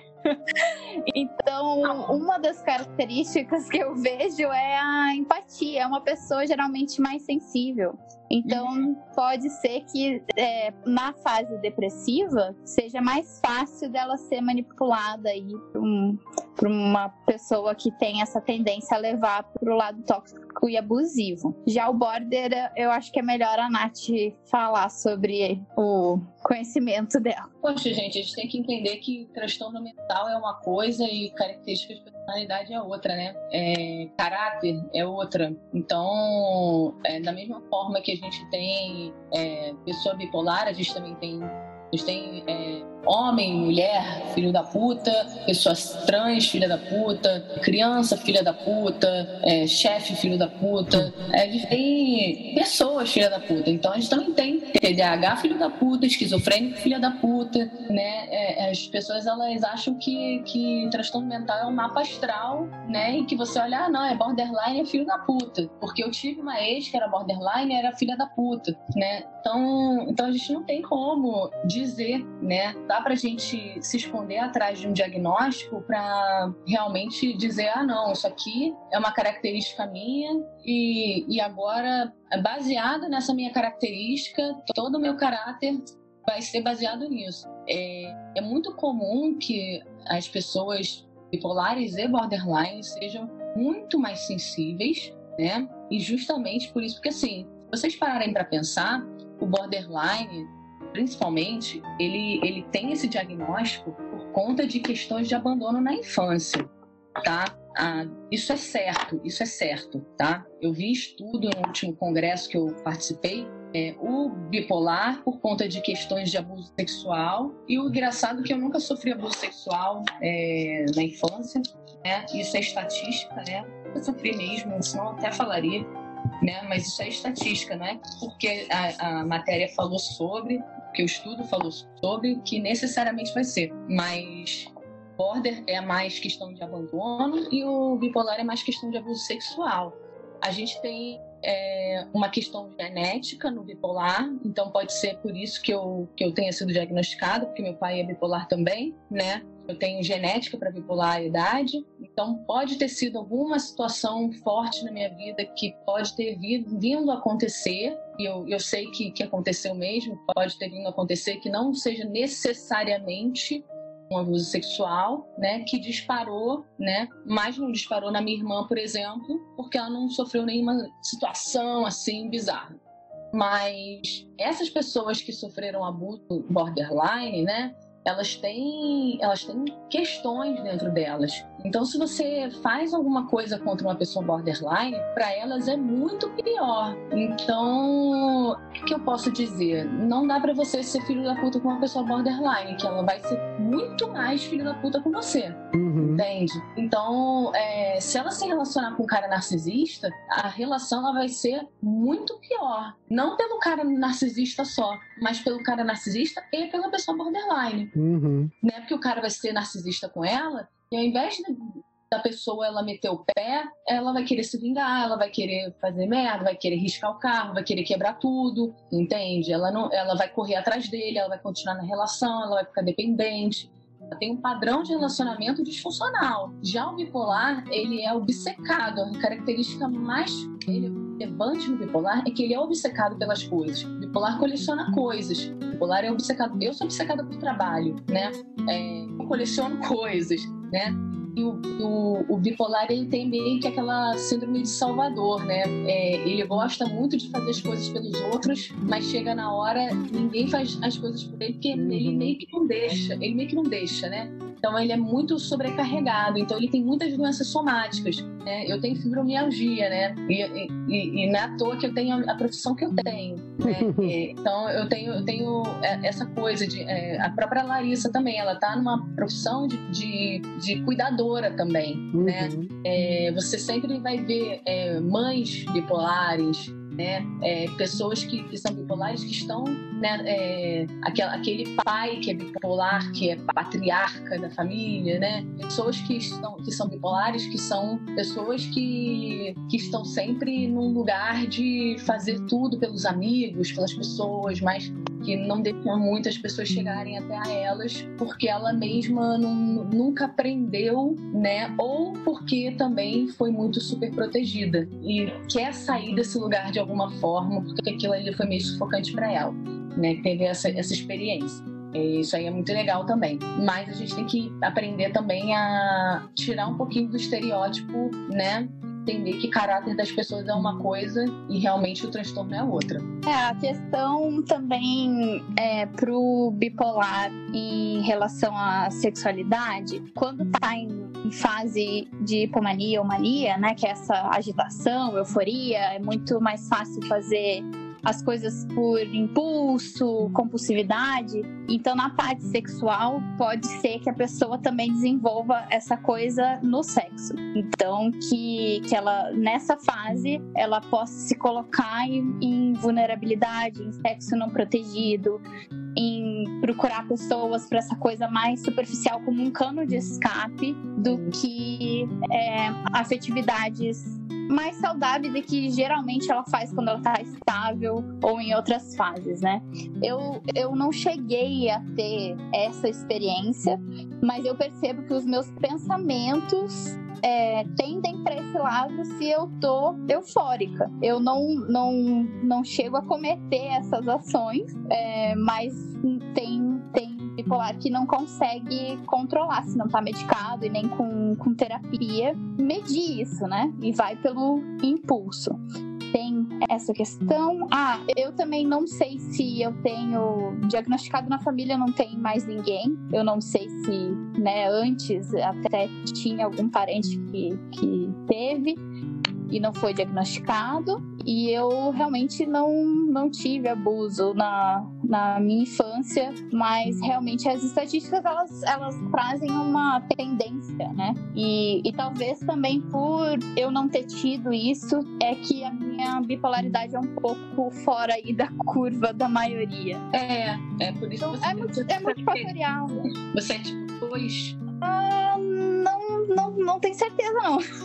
É, tipo, então é mais brando, deve ser tipo eu. E esse negócio da, da, da, da sexualidade, né, é, na época, nas fases mais hipomaníacas, depende muito da onde a pessoa tá direcionando a libido dela. Que, por exemplo, eu, eu tô numa fase mais hipomaníaca, mas eu tô direcionando toda a minha libido pro trabalho. Então, é, eu, eu não tô conseguindo ter libido sexual no momento, né? Mas tem momentos que eu já, já transei com mais seis pessoas no mesmo dia. E mesmo é bem complicado nesses momentos. Mas depende muito, depende muito do, do, do, do que a sua libido ela vai estar direcionada mesmo, mesmo. E tanto é que antes de eu fazer é, terapia, depois que eu me separei específico para isso, para relacionamento, para sexualidade e tudo mais, e ainda não tinha sido diagnosticada, é, eu tinha esse medo de ter esse vício de ter, né, compulsão, de, de ter um, um, vício em sexo, essa compulsão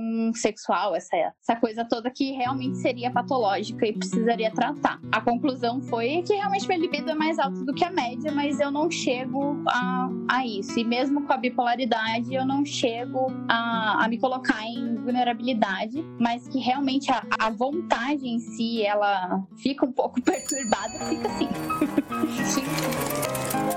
Sim.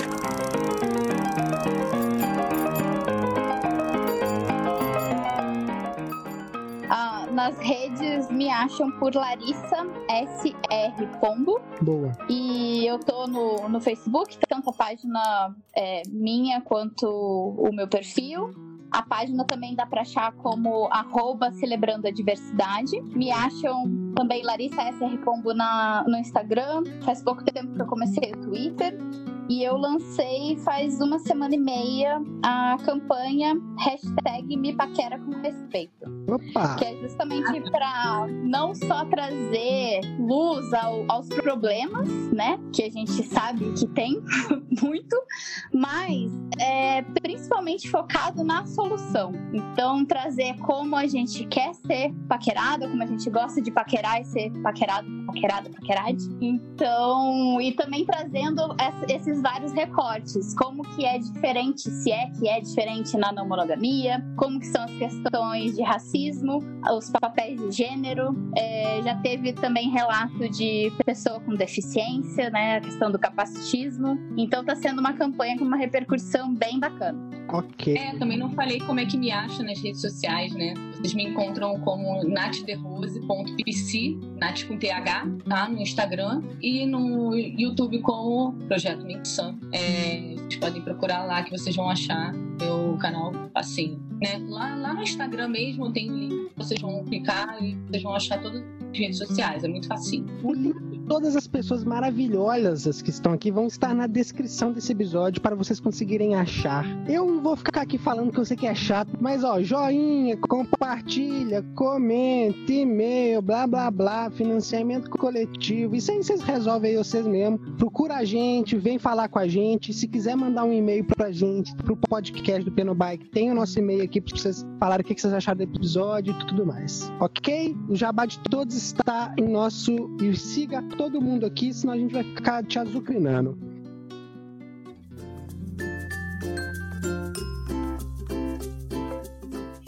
Momento Marília Gabriela. Algumas pessoas aqui já participaram do momento Gabri Marília Gabriela, outros não. É um momento rapidinho, bate-bola rapidinho.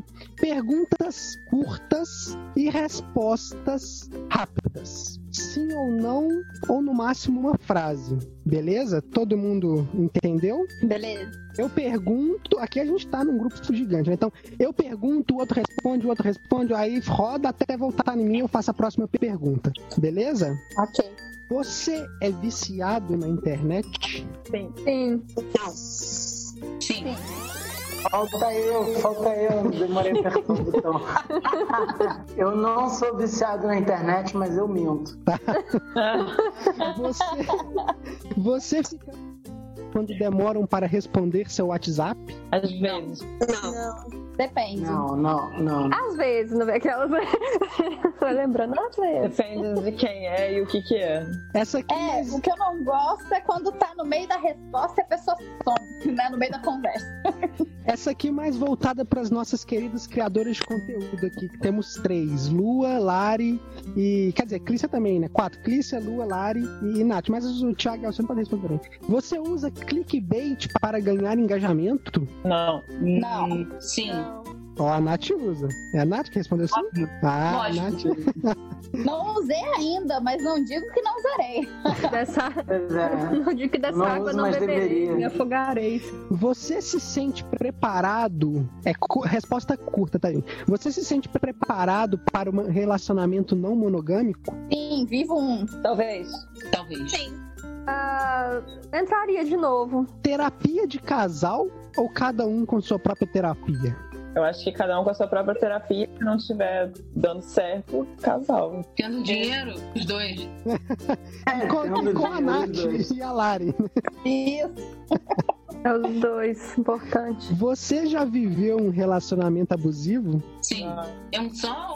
só um só não. Um Não, só pode não. Ser, é, pode ser mais de um, né?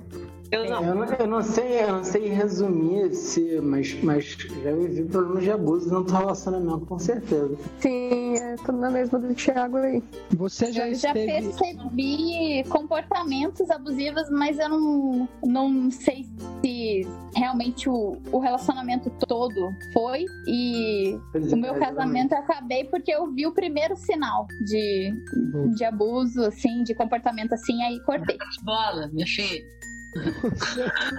Você já se viu no papel do abusador ou abusadora? Sim. Sim. Sim. Sim, Você já se viu no papel do abusado ou abusada? Sim. sim. Ok. A internet pode piorar quadros de depressão? Sim. Sim. Quem falou muito? Também. Eu falei muito. Ô, Alcione. Então vamos lá. Agora o momento provocações. Uma homenagem ao grande Antônio Abujanra. E eu não posso deixar de dizer que essa algumas perguntas são tiradas dele. Afinal, somos quem somos porque estamos no ombro de gigantes. Então as perguntas são um pouco mais questionadoras e as respostas podem ser um pouco mais longas. Mas é um pouco mais. A gente já tem um episódio de quase três horas, né, Tiago? Quando o Thiago veio aqui, eu falei, o Thiago ele gosta de devagar. Então, pode devagar, mas não tanto. Beleza? Uhum. Bom, Se não quiser responder também, se achar que o que uma pessoa falou já contempla o que você ia falar, tá também, tá joia, beleza? O que é o amor? É uma invenção do proletariado para vender música sertaneja. E papel de trouxa. Tem muitos amor é- tipos de amor. O amor é uma dor. Vamos pensar numa é situação- roxa. Vamos pensar numa situação hipotética, tá? Uma situação hipotética. A gente tem sete pessoas. Uma, uma garota que foi morar, largou a vida no Brasil, foi morar na Europa para fazer a vida acontecer. Uma situação hipotética, tá? Uma psicóloga, sexóloga É que pratica hipotético aquela? DSM, uma, uma feminista que tem um canal e um, um podcast e tem ideias super interessantes e pesquisa bastante sobre diversas coisas, é uma pessoa super inteligente, tá aí para questionar o mundo. Uma psicóloga, assim, que, que por acaso tem, tem é, bipolaridade, se eu não me engano, e, e se coloca na posição de tratar pessoas assim, de questionar isso. E um casal, vamos supor que esse casal seja muito fofinho, tá? Mas é um casal hipotético, muito fofinho, muito bonitinho. Eu acho muito bonitinho eles, que, que tem um relacionamento aberto. E, um, e uma pessoa maluca aí que tá juntando essa galera. Essas pessoas que estão dispostas a conversar sobre esses assuntos e quebrar esses tabus, essas pessoas hipotéticas são loucos ou loucas? Não. Tempo. Não. Eu digo muito que, que a loucura não é o fora do padrão. O padrão é que tá muito patológico, né? O, Totalmente. o machismo e todos os preconceitos que derivam dele são realmente muito patológicos. É, eu sempre falo isso, assim, que normal vem de norma. E eu me preocuparia muito se eu estivesse dentro dos padrões do normal. É estranho, tá bem adaptado a uma sociedade doente. Apesar de, apesar de eu estar repetindo um clichê, não cabe muito bem. bonitas, frases bonitas. Eu não vou ficar com vergonha de gostar de uma coisa ou outra que passa na televisão. Essas mesmas pessoas hipotéticas, tá? Essas pessoas hipotéticas, elas, eles são gênios ou gênias? Tipo que mora na lâmpada? Talvez. Se conseguisse realizar desejo, ia ser ótimo, né? Ficar. Pô, é, é, isso é genial. Às vezes a gente consegue, né? Realizar os É, às vezes a gente Ah, realiza alguns desejos. Vamos lá, mas então qual que é a diferença entre a loucura e a genialidade? O, o dinheiro no banco. Eu diria é pobre, que você é maluco. Se você é rico, você é excêntrico. Fala, Lari. eu acho que mais do que genialidade é questão de ser rebelde num bom sentido, né? A gente quer revolução porque a gente quer destruir o que tá nos prejudicando tanto. Então Eu essa acho- estrutura toda é tão maléfica, pra que que a gente vai continuar perpetuando isso? A diferença entre a loucura e a genialidade é o privilégio. Se você tem privilégio, você é um gênio. Se você não tem, você pode ser colocado numa caixinha de louco e para deslegitimar o que você está falando. Por muitos anos as mulheres foram chamadas de histéricas e loucas porque não queriam ouvir o que elas tinham a dizer. Então, dependendo da situação, a loucura e a genialidade pode ser separada por privilégio. Acho que de gênio e louco todo mundo tem um pouco, no final das contas. Tá bom. Talvez seja a psicose. A infidelidade mantém muitos casais juntos? Acho que sim, né? A infidelidade que mantém o casal junto Não. ou o casal permanece junto apesar da infidelidade? Não, Não, tem eles um- usam a até um vídeo que infidelidade saiu. como maneira de, de, de, de fugir de um relacionamento que talvez já tivesse ter acabado, entendeu? Essa seria. Ah, não, não necessariamente. É a natureza da dúvida, né? É, saiu até um vídeo do Porta dos Fundos que é uma esposa ligando pra amante do marido falando: Minha filha, tô É, enlouquecendo de ficar Deus. em casa, vai buscar ele. Então tem, tem muitas mulheres que sabem. Posso pegar ele no fim de semana para viajar? Não, no fim de semana ele é meu.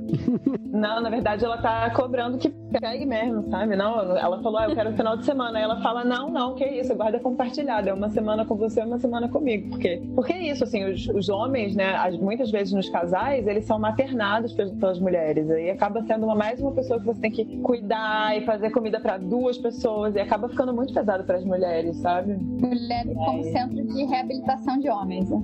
É isso. E aí tem muitas mulheres que sabem que estão sendo que o marido é infiel e fingem que não sabem porque é, é até um é bom assim, o cara fica mais da calmo. relação, É, exatamente. Mas aí são de relações hipócritas, né? Que a pessoa tá mal resolvida ali com tudo que ela diz Mas acreditar. de pessoas monogâmicas, né, Fia? Sim. E também tem a questão da infidelidade, pode tanto destruir um relacionamento, como as pessoas podem trazer à luz certos problemas e superarem aquilo juntas e fazerem elas ficarem mais fortes juntas. Isso também acontece. Quando novo ou nova, você sonhava com o príncipe ou a princesa encantada ou encantada? Sim. Tem. Tem. Todo mundo viu Disney aqui, né? Sim. Gente, gente, olha só. Tanto a Disney quanto a Playboy criaram os imaginários da cabeça da gente. A Playboy inventou a mulher da cabeça do- dos meninos. E a Disney inventou o homem da cabeça das meninas. Mais ou menos assim que eu vejo. Aí a gente vai para minha próxima pergunta, já nessa coisa da Playboy. A pornografia é uma deseducação sexual? É. Sim. De modo geral, sim, mas ela também pode trazer outras possibilidades e curiosidades, mas vai muito de como a pessoa vai usar, mas de modo geral é bem prejudicial e a indústria em si, para quem trabalha nela, é muito cruel. É, eu- acho que da mesma maneira que a indústria da carne é uma coisa muito complicada com a maneira como a gente recebe a carne que a gente come, a indústria pornográfica também lida muito mal com o sexo que a gente vive. Estamos chegando nas últimas três perguntas. Desculpa, quatro. O que é mais comum? Que a pessoa sofra porque foi traída ou que ela sofra porque, depois de traída, foi abandonada? Depois de traída foi abandonada. Muita gente lá. com a pessoa mesmo depois de traída e que tá tudo bem. Problema é E às vezes o abandono, mesmo sem a traição, né? O abandono e aí depois ver a pessoa em outra fase bem e tudo, pode ser muito doloroso para muita gente. Por que alguns relacionamentos se tornam simbiose? Porque uma pessoa completa os padrões da outra, né? Não, é porque você fala na simbiose pode ser positivo ou negativo, né? Pode ser um positivo na forma como é, se torna uma parceria, questão de confiança e tal, mas também um pouco negativo quando a pessoa só vive por aquilo, né? Vira uma obsessão, não uma simbiose. É a perda da identidade. Ela é parasitária, né?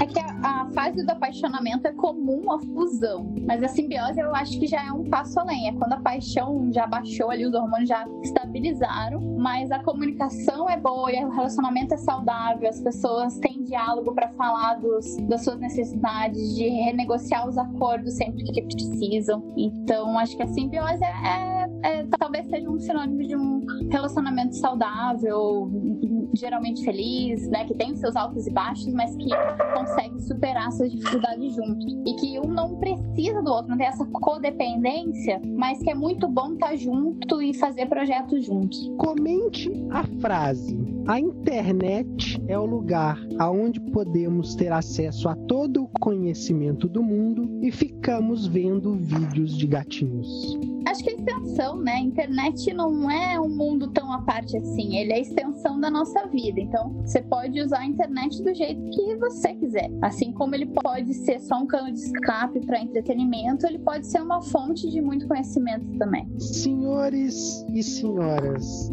agora a última pergunta e a pergunta mais fácil de todas. Alguns de vocês já sabem qual é, outros talvez não, e quem conhece a Bujanra com certeza. Alcione, Lari, Nath, Tiago, Clícia e Lua. O que é a vida? É comer cuspe pra piroca.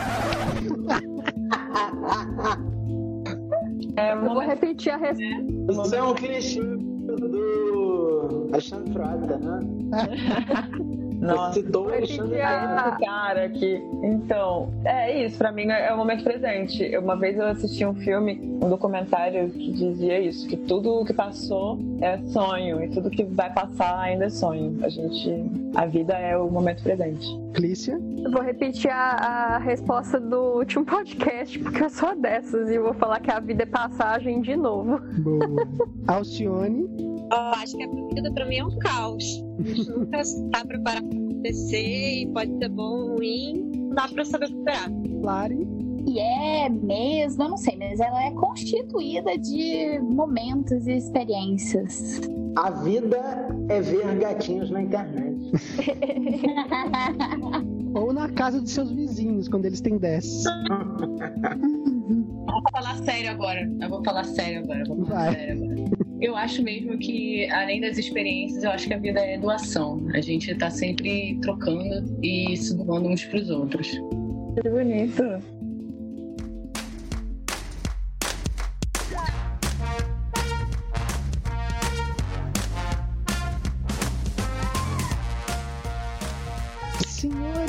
Senhoras, muito obrigado por terem ficado conosco até aqui. A gente vai dar uma saidinha que vai formar nosso set stall. É set stall que chama? Se for com sete pessoas? Qual que é o nome pra ser? É brincadeira, tá, gente? É uma brincadeira sem graça, mas é uma A gente brincadeira. pode fazer um bloco de carnaval, cara. Ah, boa! Um bloco de carnaval. Quando passar a pandemia, a gente tem que fazer um encontro presencial dessa galera aqui, porque foi, foi show. Opa, lá na vila. O que, que vocês acharam? Gostaram do papo? Não, eu odiei, mas eu tô fingindo. Eu tô fingindo. Eu tô com raiva, mas eu sou educado. And heels walking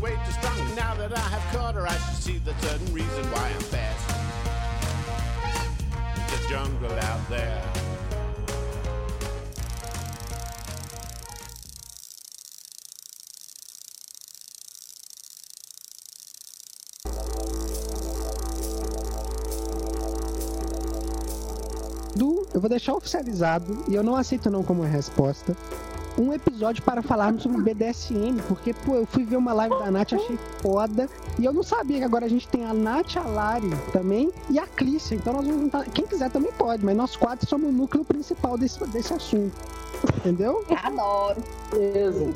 Faz um bloco, faz um, faz um bloco de carnaval do BDSM. A gente amarra o Thiago, o Thiago gosta de suspensão, a gente amarra ele assim, ó. Gente, não, pelo amor de Deus. Isolamento social. Vamos fa- Cada um vai fazer o seu próprio shibari na sua própria casa. Chegar à distância. Self-tie. Eu devo fazer dois agradecimentos a esse, a esse episódio. O primeiro agradecimento é ao grande Heitor Alves, que nos cedeu essa sala do podcast Nômade. Eu recomendo a todos conhecerem ele, a Clícia conhecer, é um cara maravilhoso. E o segundo é o seguinte: esse papo não existiria. Eu e Lua não teríamos nos conhecido. A Clícia não teria tido uma experiência maravilhosa no Rio de Janeiro. A Nath não teria conhecido um lugar muito lindo. E a Lari não irá conhecer um lugar muito lindo se não fosse esse casal maravilhoso chamado Alcione e Thiago que toparam criar uma parada pra fazer um ambiente super legal. Quem quiser conhecer mais sobre a Vila da Montanha, tem um episódio do Piano Bike Talk sobre essa, hein? O episódio 14, eu não sei, vocês procuram lá no, no feed.